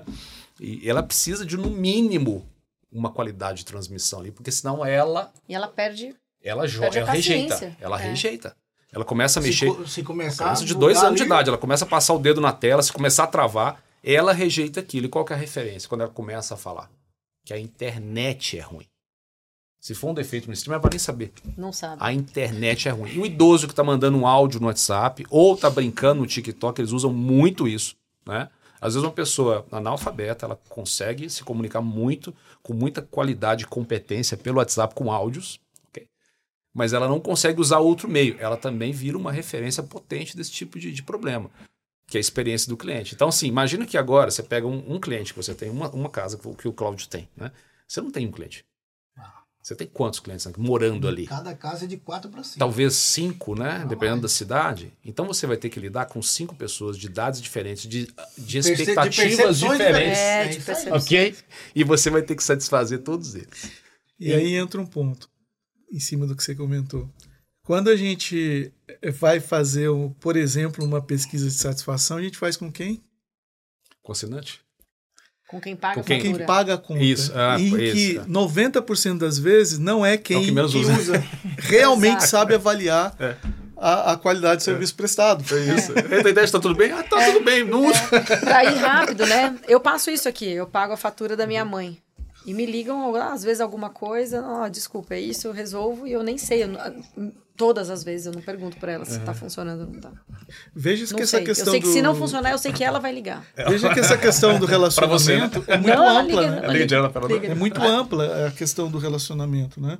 Então, não pode ser uma atribuição é do marketing, uma atribuição de um, de um departamento de, de, de CX ou de, de CS. Não, ele tem que ser algo realmente que envolva toda a empresa. E acontece, em todas, e, a, e acontece em todas as pontas. Eu tenho é, sido atacada, entre aspas, por algumas operadoras de te, telefonia móvel por, pela quantidade de linhas que eu tenho na empresa. Então, tá, está no CNPJ que está no meu CPF. Então eles me ligam. Ai, olha, a gente queria trocar da, da operadora X para Y. Pelas, pela quantidade, olha, desculpa, não sou eu, é o financeiro. Aí vai para o financeiro. O que, que a menina vai fazer? Ela vai olhar se é mais barato. Se for, ela vai trocar. Ela não vai perguntar para as 30 pessoas que têm uma linha móvel se a linha está atendendo. Não vai. Ela vai falar, putz, essa outra operadora é mais barata, está oferecendo um negócio. Então eu vi que a gente. Nós trocamos de operadoras algumas vezes, e aí eu fui pensar, puxa, por quê? É o preço. Ligou para mim, que não sou eu que administro, que eu mandei para a pessoa do, do financeiro, que também não, ela não tem uma linha telefônica, ela não sabe. Ela só viu, bom, ninguém me reclamou, certo? E veja, e será que a operadora anterior sua sabia da satisfação, do, do, todo o atendimento, como é que estava sendo feito, etc., para poder, no momento de argumentar com o seu financeiro, Mas dizer assim, acontece, será que vale a mudança? Aconteceu algo curioso essa semana. Uma operadora me abordou por WhatsApp falando das linhas de, de empresa. E aí, eu não respondi, momentos depois, a mesma pessoa do WhatsApp disse, olha, desculpa, eu chequei, e vi que as suas linhas foram trocadas há menos de um ano e você está no período de fidelização. Volta a te ligar daqui quatro meses. Pô, que acesso foi esse? Não, peraí, não, como assim? Né? E realmente eu fui checar se isso era verdade e era verdade. Então eles estão com acesso a isso. Olha o nível de detalhe que o que concorrente chega, né? Vai vir automação. Então. Então imagina que um robô vai lá, checa suas linhas, checa seu contrato, te manda, cria uma mensagem, constrói uma mensagem com o seu nome e falou: Oi, Carol, né, aqui tá suas linhas, você vai ter fidelidade até dezembro, quer trocar, quer refidelizar, te dou uma promoção, tudo automático. Pois é. Aí que tá. É que é o problema da escalabilidade do relacionamento, né? É, imagina que fazer isso é tão difícil e até a dada situação de hoje, com o WhatsApp em específico, com essa mudança de comportamento, das pessoas deixando de ligar para mandar mensagem, que foi uma mudança comportamental geral, Exato. principalmente no Brasil, né? É, outros países nem tanto. A gente tem um, um, uma- um canal de comunicação que, que possibilita automações via chatbots, né? E possibilita essa comunicação de larga escala. É, as operadoras dão conta de fazer isso em larga escala? Não. E o que, que o provedor está virando? Está virando um operador. Cresce, cresce, cresce, cresce, um compra o outro, né? vai juntando tudo e acabam perdendo aquela, aquela Aquele Proximidade. contato. estrutura. É. né? Contato e aquele Sim, contato. aquela É. coisa de empresa A pequena. humanização. Né? A humanização. A Isso- humanização. Eu isso- diria isso acaba. proximidade com o cliente. Pois é, essa proximidade ela, ela tende a acabar e aí fica aquela interrogação. Você já viu alguém falar que gosta da Oi, que gosta da TIM? Você viu um ser humano nesse planeta e falou assim: olha, eu adoro a Vivo, adoro a TIM. Já viu? Muito, muito eu rápido. tô com, a- com as linhas da Claro porque eu gosto muito da Claro e eu- eles me fornecem uma experiência maravilhosa, eu adoro isso. Nunca eu ouvi isso. Ninguém falar isso. Por quê? Não teve essa. Então tem uma Essa mesma incompetência, que é uma competência que eu chamo de estrutural de uma empresa de grande porte e de larga escala, está caindo agora no provedor. Essa mesma incompetência. Então Devido cresce, cresce demasiado. muito e você perde o relacionamento, perde a proximidade. É porque É, antes ele conseguia o cuidado, atender, né? O pessoal. Na, né? eu, eu visitei muito provedor e eles falavam: puxa, não, eles vêm pagar a conta aqui fisicamente. Uhum. As pessoas estão na fila pagando porque elas querem me ver, que eu sou dono do provedor. Sim. Aí eu cheguei agora, dois anos depois, ele vendeu, não é mais dele. Uhum. Tá lá, não tem mais fila, é tudo online, e aí? Perdeu a escalabilidade. Perdeu. Mas agora tem um detalhe importante, né? Que, que, que, eu, que eu vejo como oportunidade é vender meu peixe aqui e tal. É, os bancos digitais fizeram a mesma coisa ao pegar essa oportunidade. E os provedores, nem todos se, se atentaram para isso, né? Cara, olha o que o banco digital fez. Acabou com as agências. É tudo aplicativo, ok? Respostas rápidas. Resposta rápida, chatbot para tudo. Ninguém tá querendo ir na agência bancária, sabe?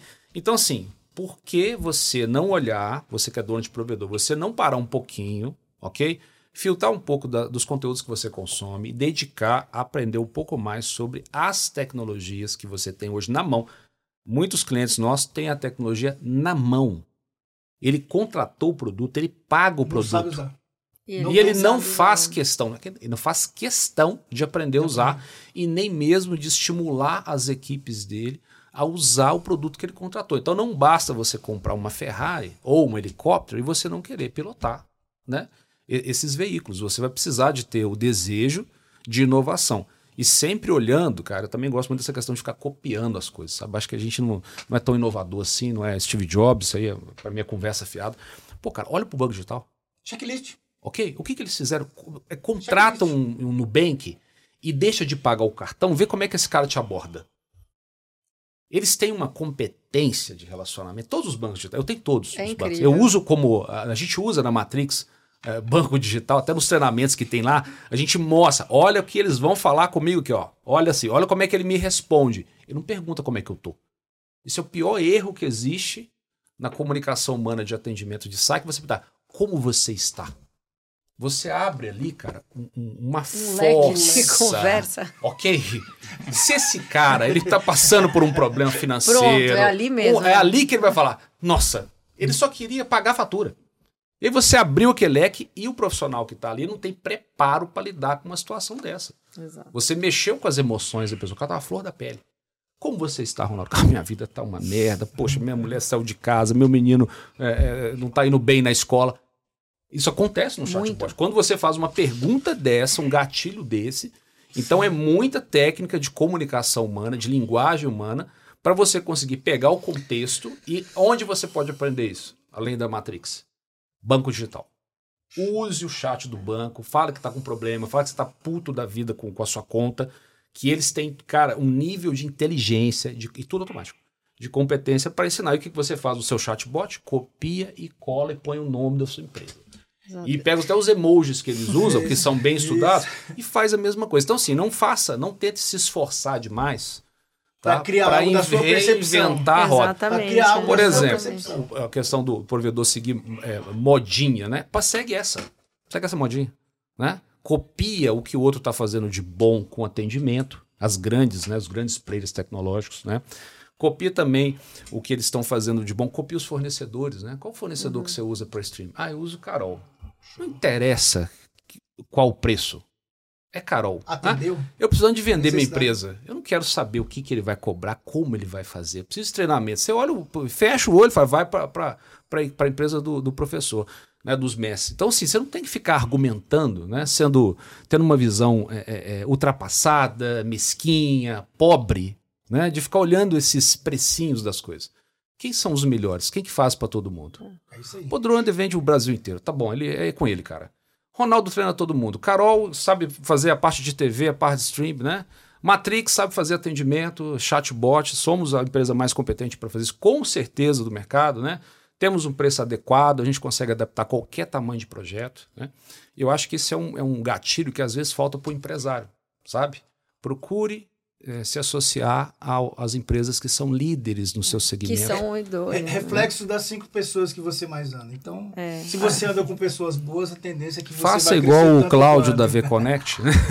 deixa, deixa, só eu fazer uma pergunta bem, bem, é, é bem interessante para a gente aqui, é, pro Droad, e fazer uma pergunta é, bem pertinente a tudo que todo mundo falou, questão de satisfação, percepção.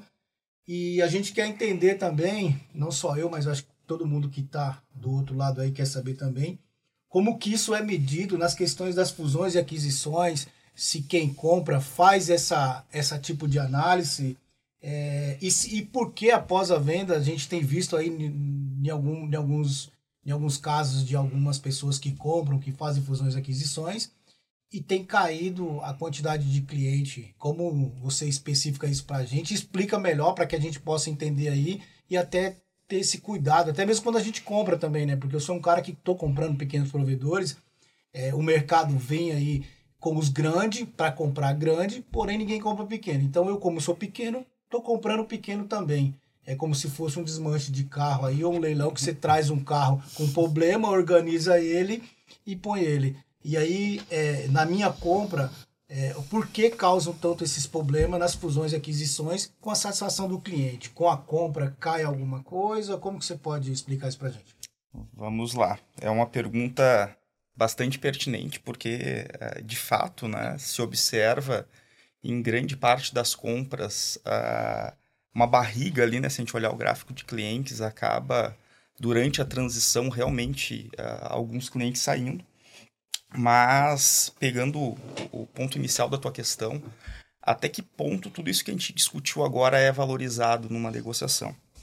A resposta é sim, é uma das coisas que são mais valorizadas. Uh, por isso a importância né, da tua gestão, governança, compliance, da maneira como tu toca a tua empresa, dos teus indicadores, teus KPIs, porque no momento de uma negociação não é só o, o teu faturamento. Como é que é medido o valor da tua empresa, né? o crescimento. O intangível. O crescimento da tua empresa. Uma empresa que não cresce, ela não tem tanto valor, então ela tem que crescer. Mas crescer depende. Se o cara crescer vendendo na internet a R$ 39,90 não pagando imposto, uhum. esse crescimento não vai ser valorizado pelo mercado. Uhum. O outro ponto, ela tem que crescer, mas ela tem que ser rentável. Então, quanto mais rentável e mais crescer, melhor para o teu negócio. E o risco. Então não adianta tu crescer com uma rentabilidade alta, só que não paga nenhum aluguel de poste. Pode vir ao concessionário de energia, uhum. cortar todas as tuas fibras, tua empresa quebrou amanhã. Uhum. Então, esse risco ele também deve ser proporcional e isso é medido. E como é que tu avalia o crescimento, a rentabilidade e o risco? Olhando todos esses indicadores, KPIs, porque o que importa no final do dia é o tempo que esse cliente permanece na base e uh, qual é o nível de satisfação que ele tem, visto que ele vai passar um momento de transição de um vendedor para um comprador.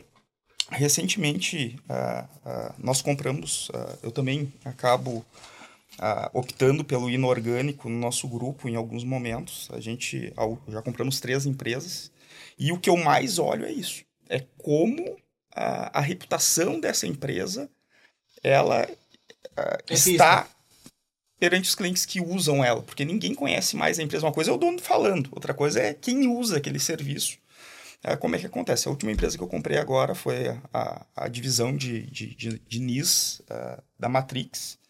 Uh, o Nicola ele fez uma, uma, uma cisão né, uh, dentro do grupo dele, então toda a parte de NOC, CGR, foi comprada pela IPv7. E o que, que eu me deparei lá, Adroander? Pô, tem inúmeras empresas. Eu olhei mais de 20 para comprar. Por que, que eu uhum. optei por comprar a Matrix?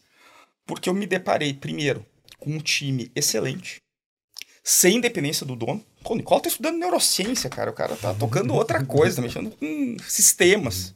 E o time tá lá. Com clientes na base há mais de uma década. Veio clientes, Nicola, dentro daquela carteira, com mais de 12 anos. não sabia.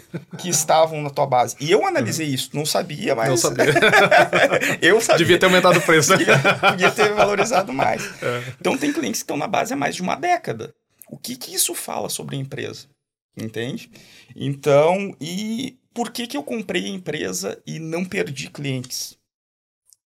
Uma, uh, uma coisa que eu observo a, fase de auditoria de due diligence ela precisa ser muito bem estruturada. Ela não tá lá só para ver se a fibra tá certinha no poste, se a ferragem, não sei o que, se o equipamento tem Anatel. A auditoria ela tem que ser técnica operacional. Tu tem que olhar essa operação e dentro de olhar a operação, o principal que o auditor tem que ter capacidade de fazer é mapear as pessoas-chave. E aí o Nicola consegue explicar muito melhor que eu.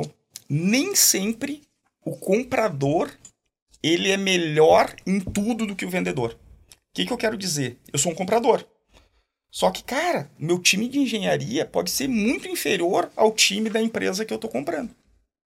Então tem um cara-chave lá, tem o Couto trabalhando na empresa que eu estou comprando, só que, por ego, eu acho que eu sou muito melhor em engenharia. Pô, se eu estou comprando lá o, o Coutos.net, uh, cara, uhum. vou usar o, o meu engenheiro, uhum. tirar o Couto.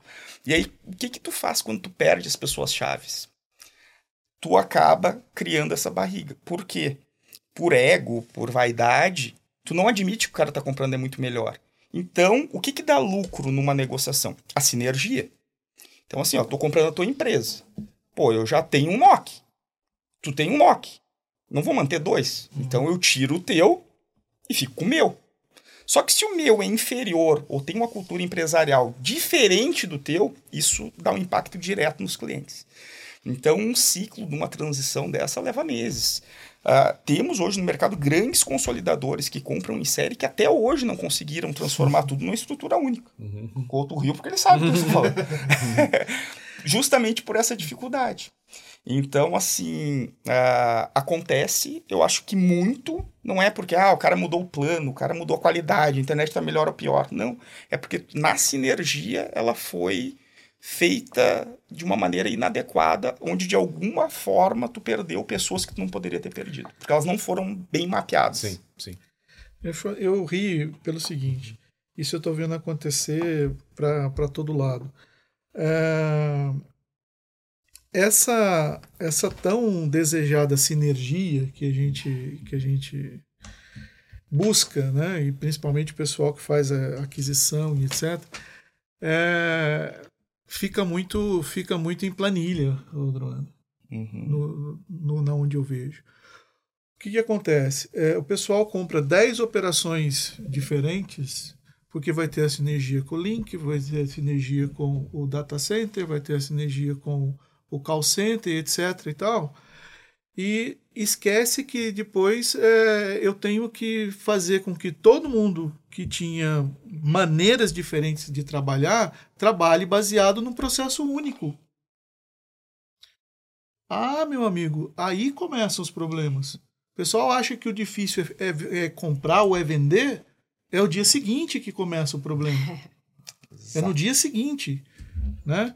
Então, é, o que, que a gente está vendo, inclusive do ponto de vista também de, de avaliação de empresas, mercado e etc. Empresas que compraram muito, muitos provedores, foram muito agressivas com relação à aquisição, e algumas fusões também que eu vivenciei, é, continuaram com várias operações diferentes, e para poder gerenciar várias operações diferentes, você precisa ainda de uma estrutura mais complexa do que você já tinha antes. E essa estrutura mais complexa, Nicola, custa mais caro. É. E quando essa estrutura custa mais caro, o que acontece com o seu resultado? Não aparece, né? Não, ele simplesmente ele cai. Ele então ele cai. fala: Nossa, eu juntei um monte de empresa, agora eu estou valendo menos. O que, que aconteceu? Aconteceu que você continua com várias empresas separadas e com uma estrutura gerencial mais complexa.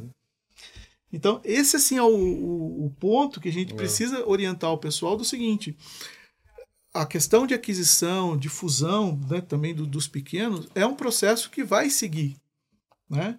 Mas eles precisam estar muito atentos a como é que estão os processos deles e como é que esses processos vão se relacionar depois desse momento da, da fusão. E eu, eu vou dar um exemplo aqui, o mais bobo possível, né? mas que dá depois uma dor de cabeça tremenda. Um fala assim, eu bloqueio meu cliente com 15 dias. O outro fala, eu bloqueio com 30. Pronto, a hora que eu tento fazer todo mundo de um jeito, começa um cliente que estava acostumado a ser bloqueado do jeito, vai ser bloqueado do outro. Entendi. Então, eu dei um exemplozinho bobo. Imagina dentro da complexidade do provedor. A gente, ah, e dentro desse cenário de consolidação, eu concordo ah, perfeitamente contigo, Couto. Eu acho que a consolidação ela não vai ficar só no, nos ESPs. Eu vejo que tem uma tendência dentro do próprio ecossistema, esse movimento que a gente fez e ah, outros estão, sei lá, mas depois, ah, o Couto a gente funde porque os clientes consolidaram e ficaram maiores. Logo, precisam estruturas maiores para atendê-los. Então, tu não vai inventar roda. Então, ah, muitas consultorias, ah, muitas empresas do nosso segmento, distribuidores, fabricantes, eles vão ter que consolidar também, porque isso vai refletir em todo o cenário. Sim. Então, quanto antes a gente começar a estudar e começar a analisar essas tendências, pô, agora a gente está falando de rede neutra, a gente está falando de 5G, a gente está falando de turnkey. Ontem nós estávamos numa janta, eu acho que todos nós, né? Estávamos lá falando de turnkey. Cara, qual é o impacto do turnkey no setor? Olha que tendência bacana. Então eu vejo que a aquisição eh, ela vai perdurar desde que seja feita de maneira inteligente. Tem muita gente fazendo aquisição errada. Tem gente tendo indigestão de tanto comprar mal. Então. É um ah, erro que pesa no Tem bolso. cara colapsando, tem cara que eu acho que se pudesse voltar no tempo, com certeza teria feito da maneira correta. Porque, como a gente falou no início, tem várias formas de fazer uma, uma coisa. E a maioria das formas, às vezes, não é a certa. Então, dependente, de- depende da, da, da que tu escolhe, tu vai ter algum impacto, positivo ou negativo. Então, assim, ah, eu vejo que o mercado ah, existe uma tendência muito grande de fusões entre os pequenos. O que eu vejo que estraga essas ah, fusões é o ego. É o ego. Pô, qual é o nome que nós vamos usar? A minha mulher do financeiro eu tô também. Qual é que vai ficar? Entendeu? Eu- E, e- então, alguma vai ter que sair, não vai ficar todas as mulheres no financeiro. E- e- e- então, assim, esse tipo de coisa, se não tiver ah, muito bem estruturada, muito bem acompanhada, ah, ela tem tudo para dar errado. É, deixa eu só fazer uma colaboração, Drone, para você continuar. vontade, que é o seguinte, é, de algumas fusões que eu vi. É, no meu entendimento, a grande dificuldade com relação à fusão de provedores menores, tirando a questão do ego que a gente sabe que tem, é que a gente tenta depois fazer com que o dono do provedor ele seja um diretor executivo de alguma área dentro da empresa. Não funciona. Não funciona. Por duas razões. Primeiro, que ele não sabe ser um diretor executivo de uma, de uma empresa grande. Ele sabia ser o dono da pequena dele. Reconhecer é o E primeiro segundo, passo, né? E segundo, a empresa dele ali funcionava com ele, debaixo dos olhos dele. Quando você tira ele dali, começa a ir mal ali. Então, a primeira coisa numa fusão, no meu entendimento, mantém todo mundo na onde está e entra com uma gestão profissional para poder fazer essa eh, realmente funcionar essa Agregando pessoas. essa, essa fusão. Agregando Tá, pessoas desculpa, nessa troca. desculpa Pessoas te que têm conhecimento, né? Então, mas fazendo Sim, uma então, troca então, mais, mais, mais, mais, mais tranquila. É, justamente falando nisso aí, a gente já vai aproveitar o gancho aí de, de tudo isso aí, que a gente vê que é relacionamento de pessoas, que é lidar com pessoas. A gente falou aí tudo sobre isso, essa questão desse, dessa curva que se faz é relacionado a pessoas. E aí a pergunta vai pro, diretamente para o Nicola aí, é, como que a gente pode estar trabalhando esse relacionamento interno das pessoas, como a gente pode estar preparando para fazer essa, essa curva justamente dessa troca de, de, de, de diretoria, essa troca de, de, de, de, de patrões, na verdade, né? Na, na, na, nessa, como que você é, é vê isso para que seja uma coisa bem tranquila, que seja uma coisa, é, como o Rogério falou, o Ronaldo falou, essa questão dessa, dessa, dessa de manter todo mundo e trocando depois, colocando peças uhum. chaves após estudar aquela pessoa, né? uhum. né? Qual é a motivação uhum. dela, qual é, é o, o, engajamento que ela tem na empresa, para que isso não tenha um, um grande, uhum. um grande transtorno para quem está comprando, né? Para que não uhum. fique essa curva de uhum. perca de cliente. Sim. Como que você pode falar isso para nós? O relacionamento interno das pessoas aí e, e suas psicologias e você mais do que ninguém para falar da, das neurociências. Pois é. é essa, essa área né, é uma área muito ampla. E, e falar disso exige uma certa atenção, principalmente quem vai ouvir. Porque eu vou fazer algumas construções aqui, né? E vou dizer o que está rolando, por exemplo, nessa mesa aqui. Né. Ah, Primeiro é o seguinte: a, a questão de, de, de, saúde mental tá? e de comportamento humano, você tem várias linhas de conhecimento: filosofia, sociologia, antropologia, psicologia, neurociência, psicanálise, ok? Então, para você começar a entender disso, você tem que estar tá, é, motivado a estudar o resto da sua vida. Você nunca vai parar de estudar, nunca vai ser suficiente. Você nunca sabe tudo. Você sabe geralmente menos do que você deve. Ok? Então, a humildade é o, é o princípio, tá? E depois você vai ter que se desconectar de tudo que você já ouviu falar de comportamento humano com um grau de superficialidade. Por exemplo, ressignificação. É superficial, não é papo de cientista. Ok? Eu vou ressignificar esse copo. Papo de coach tá? De, de baixo, baixo nível. Não tem isso, ressignificar porra nenhuma, tá? As coisas não são tão belas quanto parece. E você vai se deparar com algumas questões que podem te fazer mal. Então, não é uma área boa nem recomendada para todo mundo. Você vai ter que se desprender, cara, de toda a metafísica que a gente, a gente se envolveu até hoje, de toda a beleza que venderam pra gente.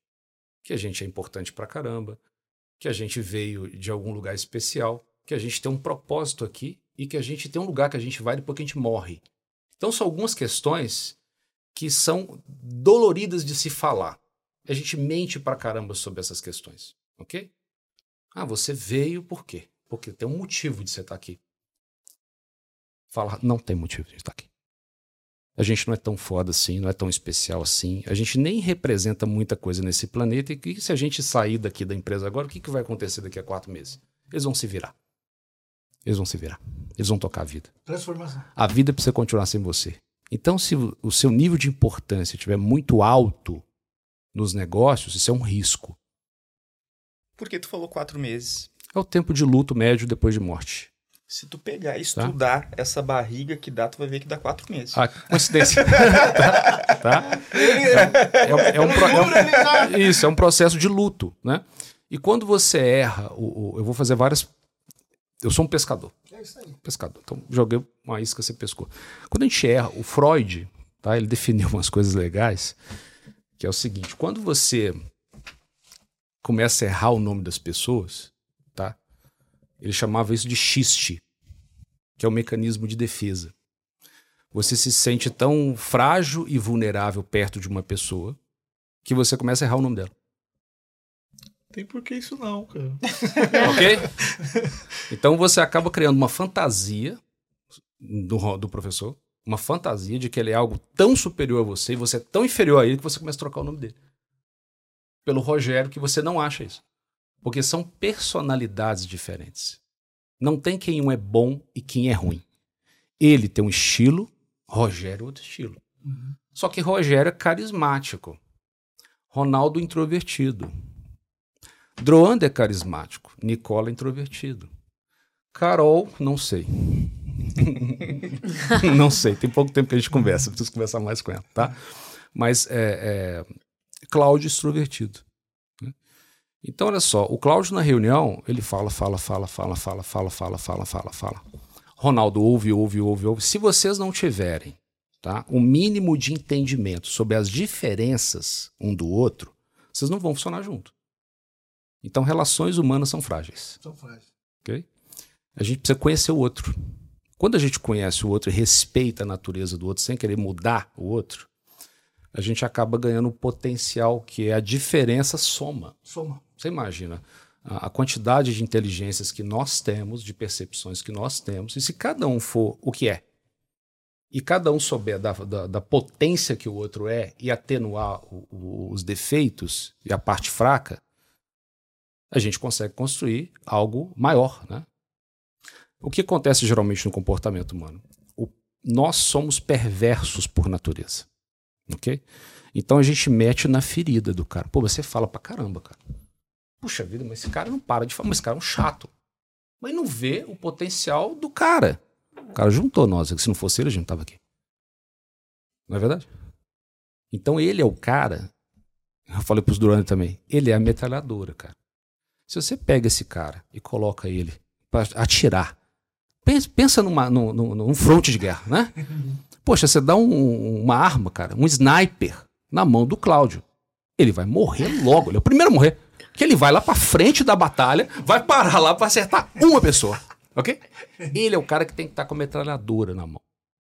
Esse é o lugar que você joga. Então, você pegar o Cláudio e jogar ele no financeiro da empresa, é para desgraçar a vida dele. Você vai acabar com o cara. Ele vai acabar com o pessoal do financeiro, que é um pessoal introvertido. Tipo eu, eu nós dois devemos ter a mesma personalidade. Os similares se atraem. Estou fazendo mais uma coragem. Os similares se atraem. Não é o contrário da física, só posso, não, não. Você vai ficar com pessoas ninguém que joga são... vôlei, ninguém joga futebol com quem usa com quem joga vôlei. Você tolera as pessoas que são iguais a você. Né? Quem não é igual a gente não tolera. Então, assim, pensa numa fusão, numa aquisição. É, você está vindo com um monte de gente que você não conhece. Né? É, existe um mecanismo da incerteza que move toda a, a, a, o desamparo humano, o desamparo estrutural. Poxa, vida, uma empresa maior comprou a gente. Isso quer dizer que a gente vai ficar desamparado. O dono, o pai, né? O pai, Cláudio, a mãe, essa mãe aqui, Carol. da empresa inteira, foi embora para os Estados Unidos. Cara, a equipe inteira vai surtar com isso. Eles podem não manifestar diretamente, mas o sintoma aparece. Começam a ficar ansiosos às vezes, começa a ter uma diarreia, sabe? Começa a ter atestado médico. Por quê? Porque a mãe foi embora, cara. Então, por mais que a gente, a gente queira aceitar que nós somos uma espécie extremamente evoluída do ponto de vista cognitivo e intelectual, nós ainda somos mamíferos, primatas. A mãe e o pai figuram para a gente até o final da vida. A gente está o tempo todo buscando isso nas nossas relações, principalmente na empresa.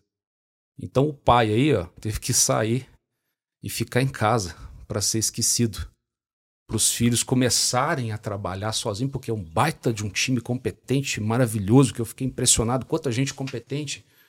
O que está atrapalhando o time? A sua presença, cara. Imagina o dono escutar isso. Ele ter, ele maturidade para ouvir isso e falar: porra, é mesmo. É, sou eu. O que, que eu faço agora? Academia, dieta, vai sair com a sua esposa para viajar, monitora as coisas de longe, vem só uma vez por semana na empresa.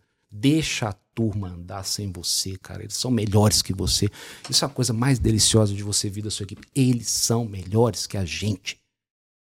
Aí você mata a sua vaidade e consegue subir um degrau a mais. Matar a questão materna e paterna nessa figura de desenvolvimento freudiano, de psicanálise, tá? E deixar com que eles fiquem órfãos.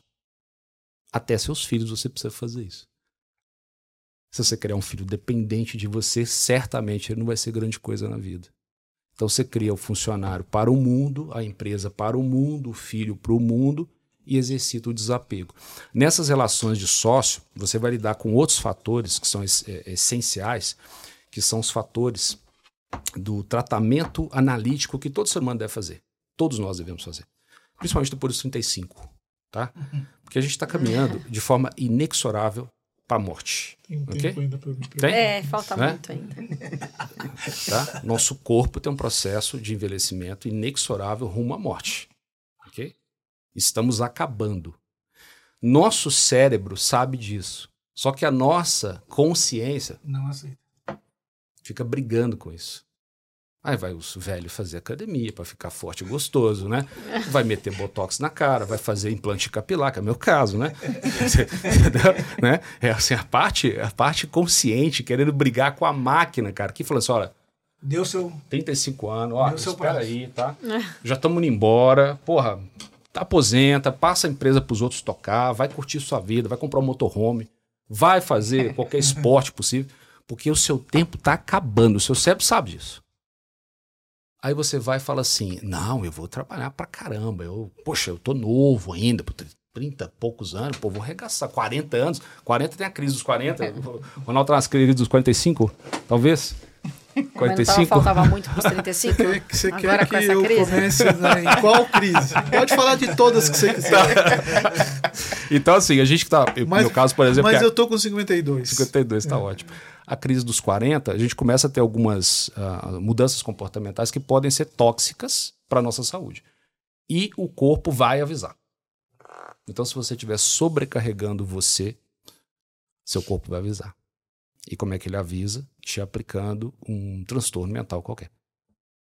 Tá, deixa eu te dar uma ansiedade, uf, uma depressão, bem, insônia, Pra caralho. Tá? Então, nós não somos uma máquina. Esse, esse conceito é fundamental. Os sócios se perdem com isso, tá? Exageram na medida, ficam com medo de perder o negócio, com medo de serem rejeitados, porque já não estão tão produtivos mais, não conseguem passar o bastão para frente. E quando chega um caso desse de falar, olha, a gente vendeu a empresa, é meio que o sentido perde da vida para ele, porque ele só tinha empresa para tocar. Ele não fazia mais nada da vida. Não criava uma galinha, por exemplo, uma planta. Você já viu o quanto é difícil você cuidar de uma planta, cara? Você já tentou plantar uma, uma- um pezinho de, de, de tempero e cuidar daquela merda? Meu Deus do céu, cara. Dá praga. Tem a hora certa de botar no sol. Por incrível, é uma planta, cara. Ela tá parada ali. Mas se você não colocar afeto na planta, ela morre. Então você tira o afeto que você deveria ter colocado em relações humanas.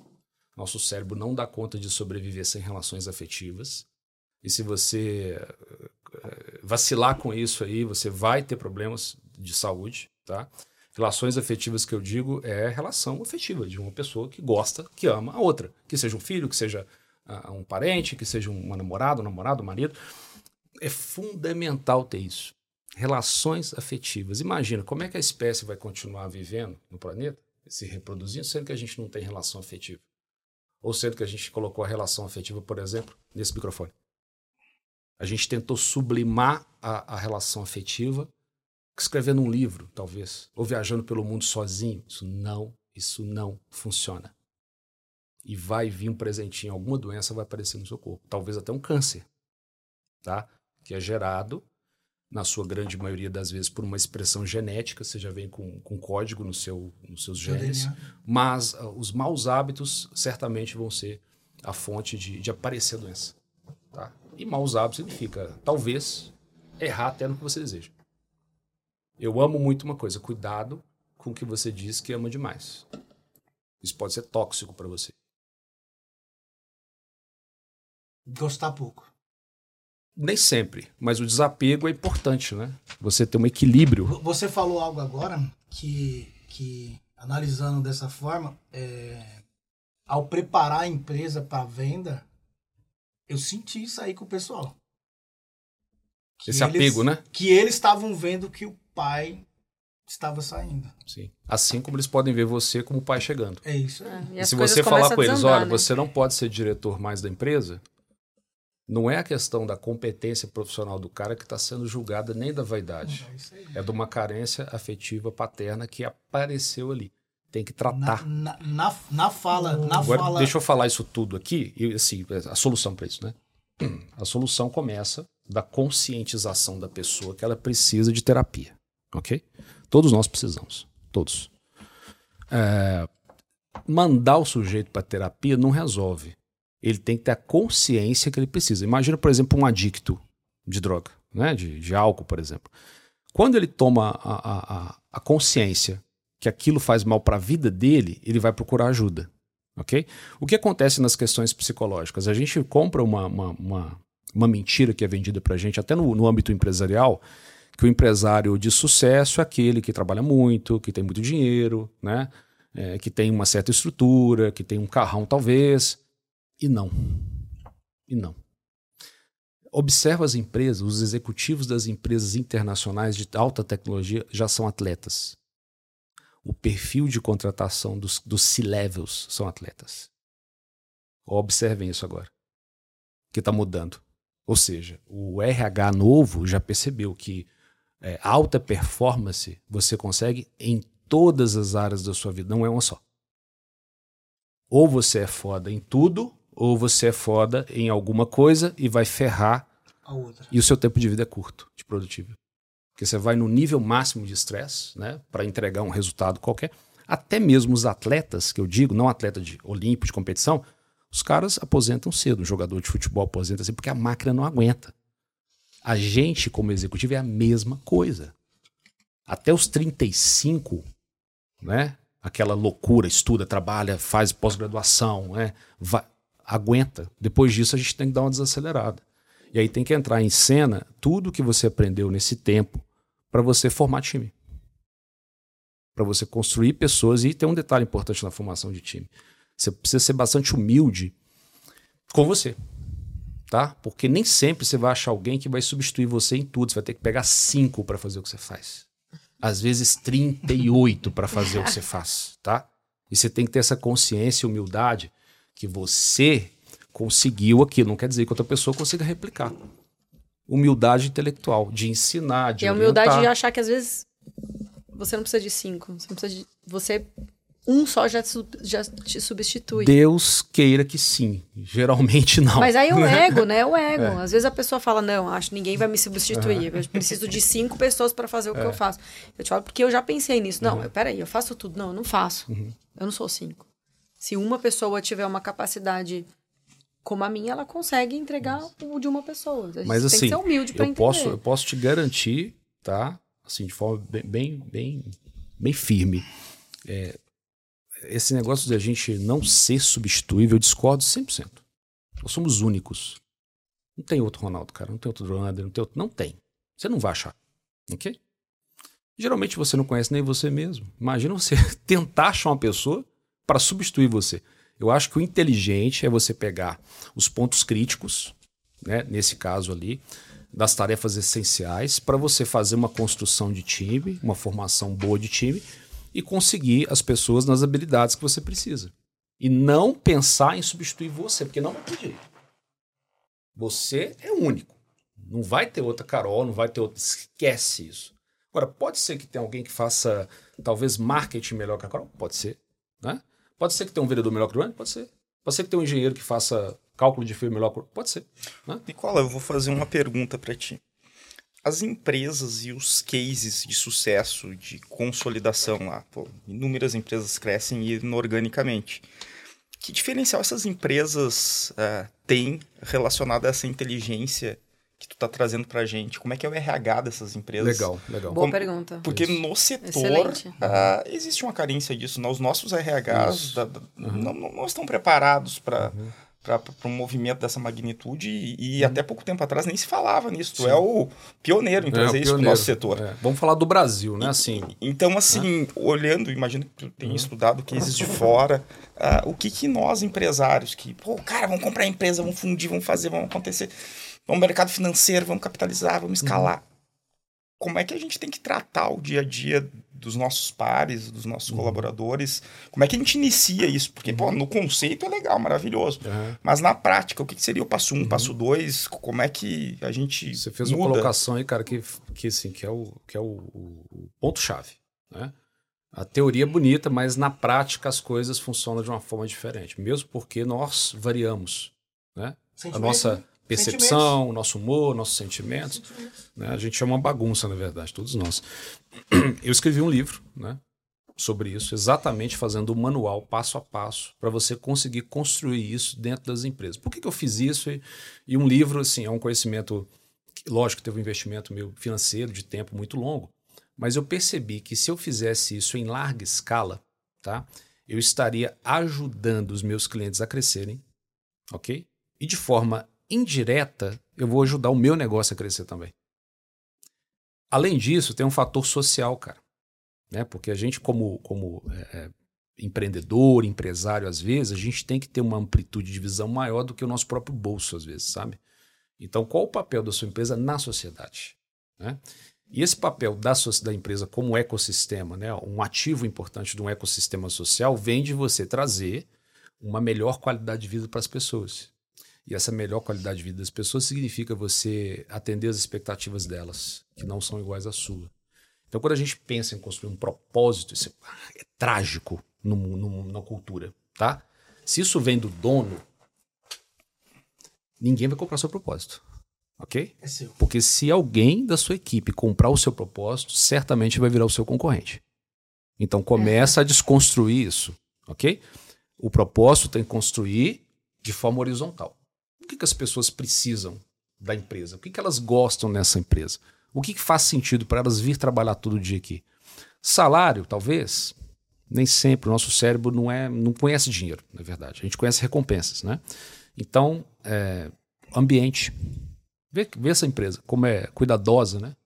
Você vê com a empresa que tem um toque feminino, porque é tudo muito bonito, é tudo muito bem cuidado, né? As cadeiras são confortáveis, você tem um ambiente lúdico com algumas imagens dos bichinhos. Tem né? flores. Tem flores, eu não vi, mas vou, vou reparar. O copinho, né? o copinho Então, de seja- plástico do café. Tava É, você a tem marca a, da a- empresa a marca da empresa. Você vê que, você vê que todos esses detalhes, cara, geralmente se fosse homem, não não ia fazer. Né? O banheiro muito limpo. Então, assim, cara, tem o, o negocinho do vaso no banheiro. Sabe? que, que eu não sabia que existia, vou copiar, né? Que, é- que é um grande, eu só tenho um pequeno em casa, então vou copiar. É o vou botar. profissional, é é o o profissional, profissional. não sabia que existia. É o profissional. Então, esses detalhes são fundamentais para que você consiga, consiga fazer a base. Então, tem uma teoria de Maslow, né, que é interessante, chama a pirâmide de Maslow, né? para você atender aquela base que todo mundo precisa: higiene, bem-estar físico. Né? Depois vai, vai para a questão, que fica um pouco mais complexa, é de você atender os interesses individuais e fazer com que cada profissional tenha acesso à terapia. Você sabe Tá. que eu fiz algo muito interessante, desculpa te cortar, recentemente. É, acompanhei um pessoal de recursos humanos dos Estados Unidos, chama Que Bom, Que Mal, Que Tal. Então eu mandei para todo mundo é, e falei, olha, bom, quem se sentir à vontade de conversar comigo, eu gostaria que vocês levantassem. Que bom, que mal e que tal. Então assim, que bom que eu tenho café todo dia na empresa. Que bom que a minha cadeira é sempre confortável. Que bom que, sei lá, tem alguém de tecnologia disponível. Que mal, ou que mal que é, não tem um profissional de cheirinho no banheiro. Isso veio do, dessa pesquisa. Uhum. Que mal que eu gostaria que tivesse vaga de estacionamento para todos. Que, né? Plano de saúde. Bom, e que tal com as propostas deles? Cada um me fez uma proposta. Olha, que tal se você colocasse um biscoito toda sexta? Né? Que, que tal se toda. se- Já que a gente não faz home office, tivesse uma sexta-feira por mês com duas horas a menos, já que a gente não trabalha de sábado. Então, é, esse levantamento trouxe para mim uma expectativa de que bom, que mal, que tal, e de cada um. Eu mesma fiz, enfim, claro, com as empresas grandes você não tem como, mas com a, com a sua liderança você já consegue. E mapeei o que faltava. Né, e me trouxe uma outra expectativa de, de tudo. Eu comecei a ver coisas que às vezes, ah, por exemplo, isso das flores, né? Eu, eu mantenho flores vivas toda semana. Eu tenho uma assinatura de um clube de flor, porque eu gosto. Isso fez diferença. Tinha muita gente que falou: que bom que eu chego e tenho uma flor fresca todo dia. Olha, eu achei que isso era algo que eu gastava dinheiro à toa. E o financeiro me levantou várias vezes. Ah, você está gastando dinheiro com assinatura de flor. E saiu em um monte de gente que gosta, que se sente feliz ao ver uma flor perto dele. Né? Então, isso é- talvez seja uma dica É. legal de Não, recursos essa- humanos que me trouxe uma expectativa Tem muito toda, boa. tem, todo, Calma, tem calma. toda uma Tá base. anotado? Olha, tem, tem toda uma base científica, né? Nessa, nessa que eu gosto de dizer o seguinte: olha, você tem que perguntar. Se você quer agradar alguém, a forma mais inteligente de você fazer é perguntar o que a pessoa quer. E não achar o que ela quer. Então, ou É. seja, eu vou colocar aqui um cheirinho no banheiro. Cara, eles pediram isso. Não. É, tá, eu vou colocar uma tá- flor. Não, mas isso foi um feedback da própria equipe. É. Agora, é possível fazer isso em larga escala? É claro que numa empresa maior É essa difícil. composição precisa ser melhor estruturada, né? e tal. Mas manter um canal aberto, tanto para você ter sugestões de todos os colaboradores. E outra coisa, ter um canal eh, de denúncia, É, tá? Anônima. Anônima. Ok? Porque, assim, eu, eu estudo casos, né? Assim, quando você estuda comportamento humano, você acaba eh, tendo que estudar casos, casos reais. E você tem assédio, né? Você tem eh, sadismo na empresa. Às vezes você contrata um líder ali que ele tem um transtorno mental, ele é um psicopata, por exemplo. Ele Isso. vai passar na entrevista com certeza, ele vai ser o melhor candidato do mundo para você contratar, você vai ficar admirado com ele, ele vai te agradar horrores, ele vai entregar todos os resultados que você quer de forma muito bem. Só que ele pisa nas pessoas ali É. e manipula. E você não sabe. E você não consegue identificar de jeito nenhum. Então, se você não tiver um canal com a diretoria, com a Carol, com o Mas Droane você e sabe que eu acho que eu. Desculpa te cortar, eu acho que até essa, o canal com a diretoria. Ele acaba inibindo um pouco. É, eu, eu tive esse caso aqui, eu tive um ombudsman, tive. E aí eu também, por umas pesquisas, eu estou fazendo um curso fora é, focado em formação de CEO, e ele fala exatamente isso. Assim, olha, você tem que ter um canal, exatamente isso, mas a pessoa tem que confiar. Porque, nem, porque você tem um líder que pode ser um psicopata. Uhum. Mas o cara que recebe e-mail pode ser outro psicopata. É, mas o canal é com o último nível, né? Então você pega Mas um mesmo o último nível, um eu tive CEO, caso, assim, presidência, né? eu tive tem- caso assim, em empresa Aham, grande que eu trabalhei aham. numa multinacional, que Eu fiquei acredito, muitos anos.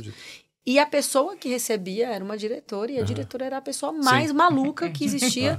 é, e ela manipulava todo o ecossistema. Mas isso levou anos para entender. Você sabe que existem empresas agora que estão nascendo, não sei se tem no Brasil, que é de terceirização, tipo um chatbot, de é, denúncia de empresa. Uhum. E é algo que talvez tenha uma tendência boa aqui. Eu O acredito. que, que você acha? Eu Você acredito. mexe muito com, com certeza é é uma interessante. Só que a gente tem que pensar no, no- num viés né, que é alternativo. Uma vez que você tem essa, essa solução ali, né? De, de ter um contato de alto nível ali de, todo, de todos os funcionários para fazer uma, uma reclamação, uma denúncia da sua liderança, né, de um possível assédio ou coisa parecida, é, você precisa ter uma estrutura também para poder processar essas informações. Claro. E hoje é o seguinte, pelo menos nas minhas operações, o, o GDH, né, o, meu, o meu departamento não chama RH, chama GDH, que é Gestão e Desenvolvimento Humano. tá? É o que eu, eu oriento todo mundo a copiar. Fala, quer copiar alguma coisa de mim, cara? Meu também. Copia- já copiou, tá? Quer copiar uma coisa? Copia, copia. Cara, foi, Deu certo. foi uma das é coisas que eu fiz que, que eu achei que realmente foi assim, né? GDH. O propósito, vamos falar como coach, um Vou propósito vou meu anotar. na Terra foi criar isso. GDH, Gestão e Desenvolvimento Humano, tá? Tá no meu livro, vocês vão ler depois assim que tiver publicado. Tem a receitinha de bolo lá. O GDH, ele tem autorização de demitir diretor. Ok? Ele é composto por psicólogos clínicos. Aí que tá o pulo do gato. Clínico, não é organizacional. Tem organizacional também, mas tem um clínico lá. O cara velho de clínica, o cara acostumado, hospital psiquiatra, o cara que. Cara, você não vai enrolar um cara desse nunca na sua vida. O cara tem ouvido clínico, olhar clínico, então, tá? Se o diretor, não importa o nível do diretor, se ele não cumpriu com as regras da cultura da empresa, o GDH demite. E o passo antes da cultura? Quem define a cultura? A criação de A cultura cultura. é o grupo, né? É o dono ou é o grupo? É o grupo. É o grupo. Eu prefiro que seja o grupo, tá? E é uma coisa que sempre tem que ser revisada. Essa é algo que é algo que o mindset do provedor tem que mudar, porque muitos deles a cultura vem Mudou. dele. É, talvez Deixa por uma, uma ausência até aproveitar- de uma ausência até de repertório cultural, talvez, de informação, talvez ele não foi treinado para isso, sabe? Ele olhou na internet ali, né? É, os sete passos para você fazer a cultura da sua empresa. É, exato. Comprou esse curso de 59 reais e assim, ele não, não foi de maldade, sabe? Ele, ele fez querendo fazer o melhor, né? Com o melhor que tinha. Deixa É. eu só aproveitar para você poder discorrer a respeito da cultura e etc. É o problema que eu vejo assim de forma muito forte em todos os provedores. É o pessoal reclamando de uma forma geral do engajamento dos colaboradores. Legal. Isso. E aí, dentro da sua experiência, né, o que é o crítico para a gente poder melhorar esse nível de engajamento? Muito bom, muito bom. Olha, o que, eu vou falar o que eu faço. Porque, Tá? assim, eu sei que é um Aham. tema muito amplo, né? Sim, Mas talvez sim. um Sim, detalhezinho aí sim, possa faz uma ajudar muita gente, né? É dica. interessante. Outro Olha, podcast. A- a- nós temos é, o que eu faço, que é a verdade, né? Todo mundo, os próprios colaboradores seguem aqui, sabe que é isso que rola na, na operação. A gente tem uh, uma estrutura de liderança, ok? E essas lideranças têm autonomias, autonomias né, vão até um ponto, né? É, podem dar folga para sua equipe, ok? É, podem fazer bonificações, tem verbas de bonificação né, ocasionais. Né? Então, seja, tem uma remuneração assim, né, que seja o valor mínimo que a sua empresa consegue fazer. Mas o líder tem essa autonomia. Ele pode comemorar com a sua equipe da forma que ele quiser. Por exemplo, cheguei na, na empresa do Sul e fui procurar meu gerente de vendas e estava na praia com a equipe dele. Okay? Então, assim, eu fui procurar ele para fazer uma reunião na empresa e estava na praia. Eu falei, cara, cadê você? Ah, eu tô na praia com a equipe. Eu falei, tá. Entendeu? Porque ele decidiu levar a equipe dele para trabalhar na praia. Poxa, dá para fazer isso em qualquer empresa? É claro que não, mas dá para você pegar né, algo similar, por exemplo, e falar, poxa, Sim, é, na sexta-feira a gente vai ficar de home office, ok? Mas todos os indicadores são controlados, são monitorados, as entregas são feitas, né? Então a gente precisa ter uma, uma, uma responsabilidade ao implantar isso para não virar libertinagem. E a tá? transparência, tá? sabia? Eu aprendi com a gestão a transparência sobre isso. Uhum. Porque não bastava eu avisar para o líder, mandava e-mail. E aí falava, líder, olha só, você tem dois mil reais para você gastar com o que você quiser, né? Com happy hour, etc. Mas isso não estava escrito. Aí o líder, muitas vezes, ele na correria, ele falava para dois, três, eu falava numa reunião, um não estava prestando atenção, estava no celular, beleza, um, outro, um não absorveu. Nós implementamos uma intranet uhum. chamada Wiki. Uhum. E dentro do Wiki a gente deixa super transparente. Uhum. Olha, toda sexta-feira cada liderança tem o poder de fazer o que quiser. Uhum. Quer liberar mais cedo, você libera. Você quer fazer o happy hour, você faz, porque nem todo mundo quer né? É isso. Uhum. O cara quer levar todo mundo pra praia. Uhum. Eu não gosto de ir pra praia. Uhum. Odeio me expor. Uhum. Eu me sinto acuada de ir. Uhum.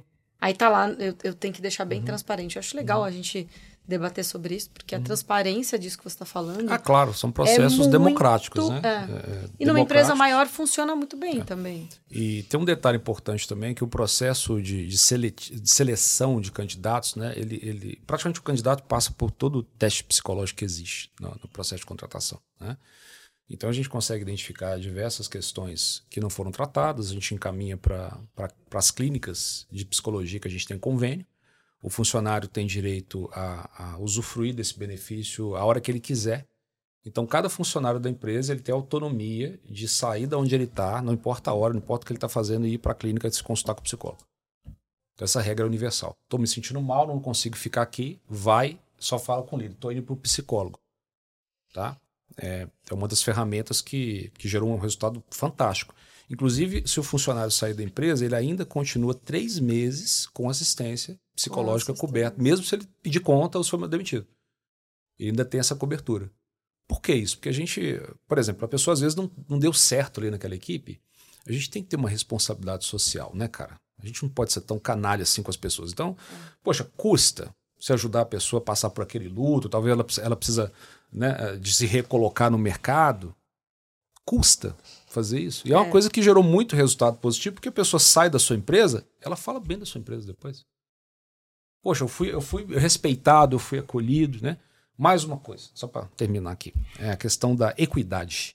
Equidade. Equidade, não diversidade. E diversidade. Nem igualdade. Nem igualdade. Eu acho que é equidade. equidade tá? Essa é a palavra do futuro. É, então, nós, nós temos alguns programas é, de, de para trazer essas pessoas, né? Por exemplo, a gente tem síndrome de Down, né? A gente tem um trabalho legal com, com uma, uma, associação de LGBTQIA+. Né?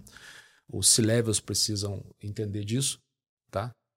Né? Seria uma agressão, né? E um, você seria uma pessoa, um líder desatualizado se você não souber o que é um LGBTQIA+, o que é, enfim.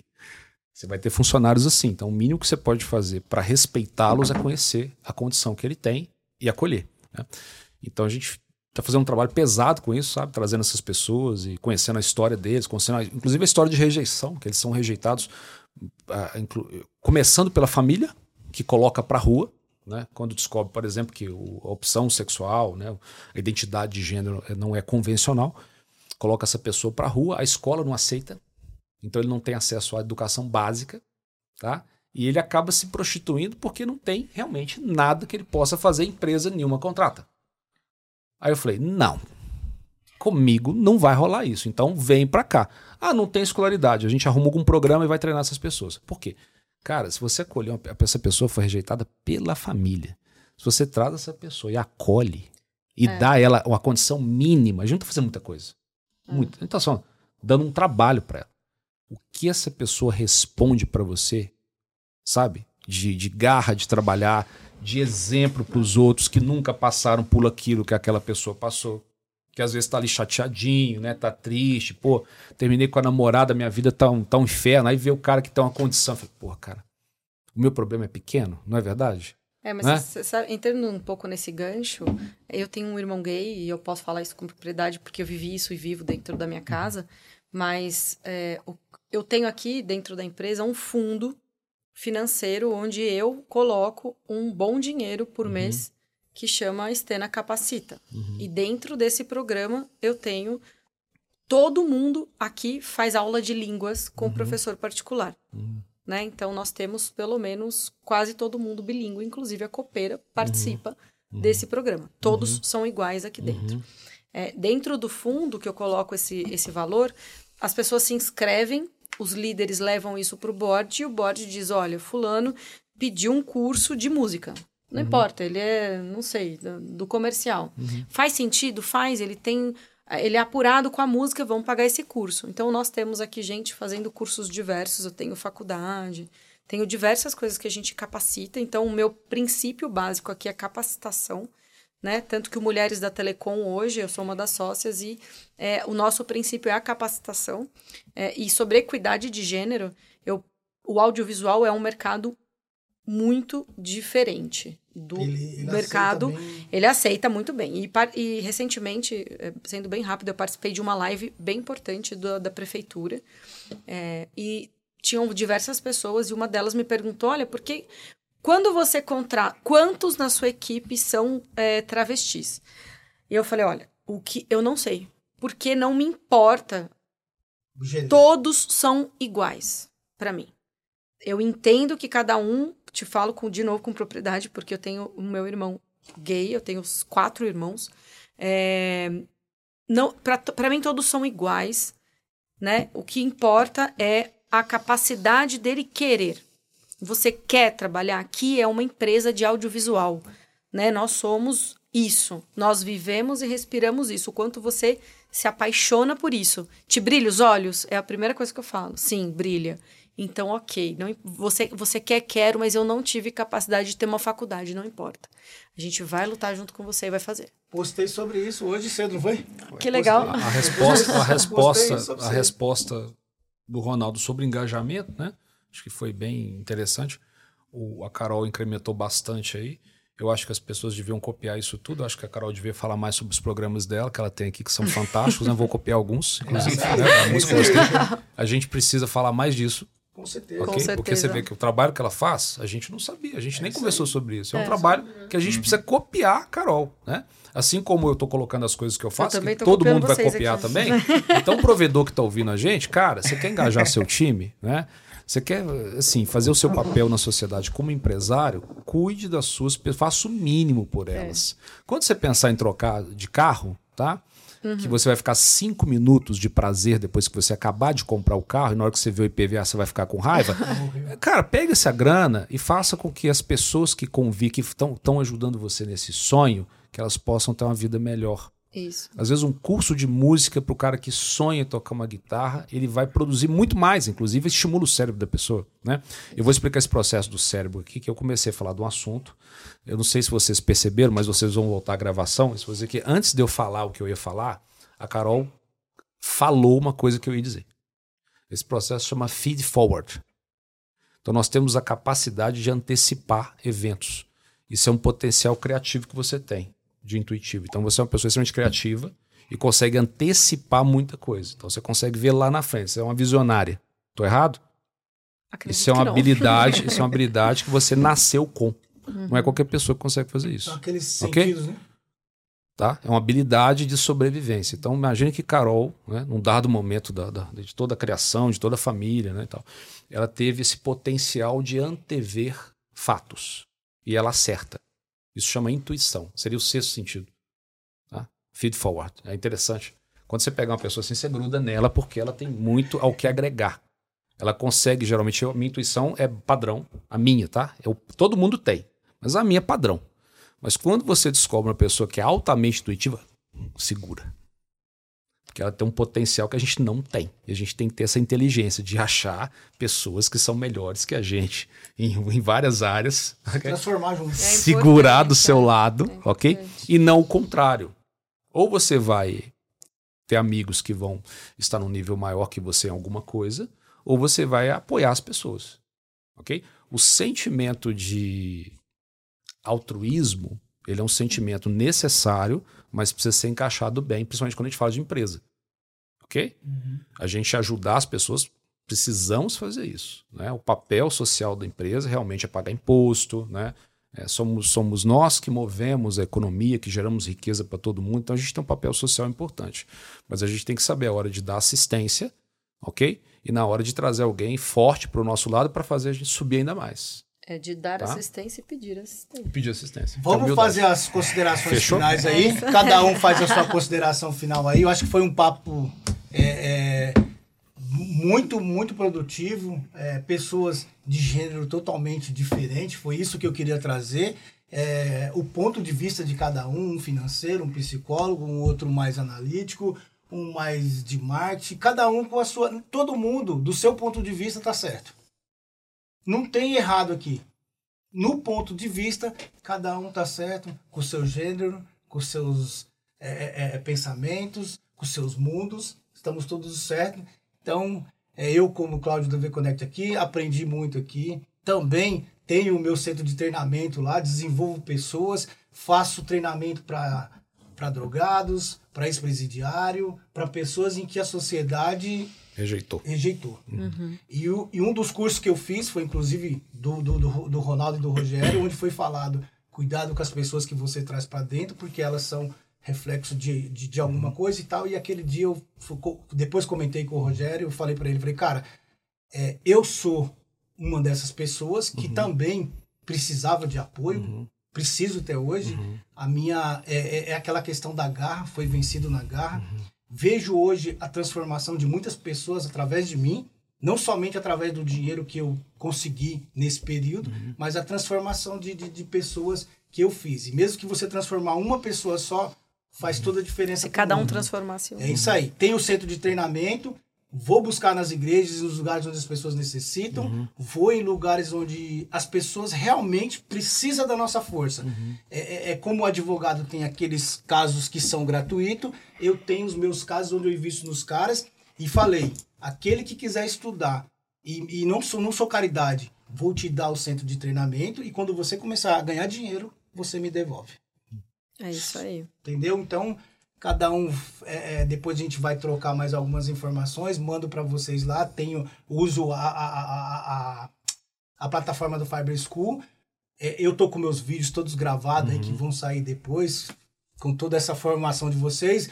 É, o, meu, meu programa chama Feras em Redes, por causa de, do, do Master, do treinamento de Master em Rede. Foi o. É, quando eu fui. Feras, Feras em redes FTTH. Isso, esse é o meu, mas eu, é copiado do Master de uhum. rede, porque foi onde eu fiz, foi, foi até um vídeo que eu, eu propus lá na época com, com o Rogério, é, já pensando nisso, em deixar legado, em deixar história. E, e assim, é, é, você, você deixar legado é permanecer após sua morte. Como você, como as pessoas te percebem após a sua morte. Então, quando o dinheiro já não é mais o sentido principal, é. você começa a deixar legado. E eu, assim, estar com vocês, é, eu acredito que deve ser o mesmo sentimento que o Neymar ou que qualquer pessoa deve ter quando for jogar na seleção. Vocês são o time de influenciadores, vocês são formadores de opinião e o que vocês falam tem relevância e a gente aprende e também, se não concordar, transforma essa porra e faz melhor. A é. ideia é essa. Não concorda com o que eu tô falando? Beleza, porra, vai lá e faz melhor. Entendeu? Então, essa forma. O sucesso nosso tá na palma da mão, sempre falo isso. Falei hoje de manhã para você, esqueci de responder, mas vou falar agora. Pense sempre positivo, tenha uma direção e um lugar onde você quer chegar, quando vai chegar, quanto você precisa para parar. Mande todo mundo se fuder, te dizer que você não vai chegar em lugar nenhum. Faça aliança com pessoas importantes. Fala em francês, né? Vai se mas foder. nunca É. perca a sua humildade. Esse o processo de, de sucesso está na palma da mão. Então, muitas vezes, é, quando você se sentir magoado por, por algo ou por alguma palavra, olha na palma da sua mão. Nem todos os dedos são iguais. Mantenha a humildade e aprenda. É Esse é o aí. segredo do sucesso. Eu queria Obrigado. agradecer vocês. Eu queria. A gente nunca teve a oportunidade de conversar um pouco mais e muito obrigada por vocês terem conhecido um pouco mais sobre o nosso ecossistema. Sejam bem-vindos. A porta está sempre aberta e quem está nos escutando, se quiser conhecer a gente aqui, quiser conversar um pouco mais, estou às ordens. Da mesma forma, ah, foi um aprendizado. Eu acho que sou reconhecido no mercado pela ansiedade. Tem vários. Ah, qual o teu segredo do sucesso? Meu foi a ansiedade. Eu não dormi, passar duas, três noites em claro. Então, assim, eu tenho uma dificuldade muito grande em me manter numa reunião mais de 15 minutos. Não consigo. E com- Estouramos! E Estouramos! com vocês, eu tô Estouramos. desde de manhã, não almocei, engordinho com fome. e não tive vontade de sair, sair, Não me porque cansei. é gratificante eh, esse aprendizado.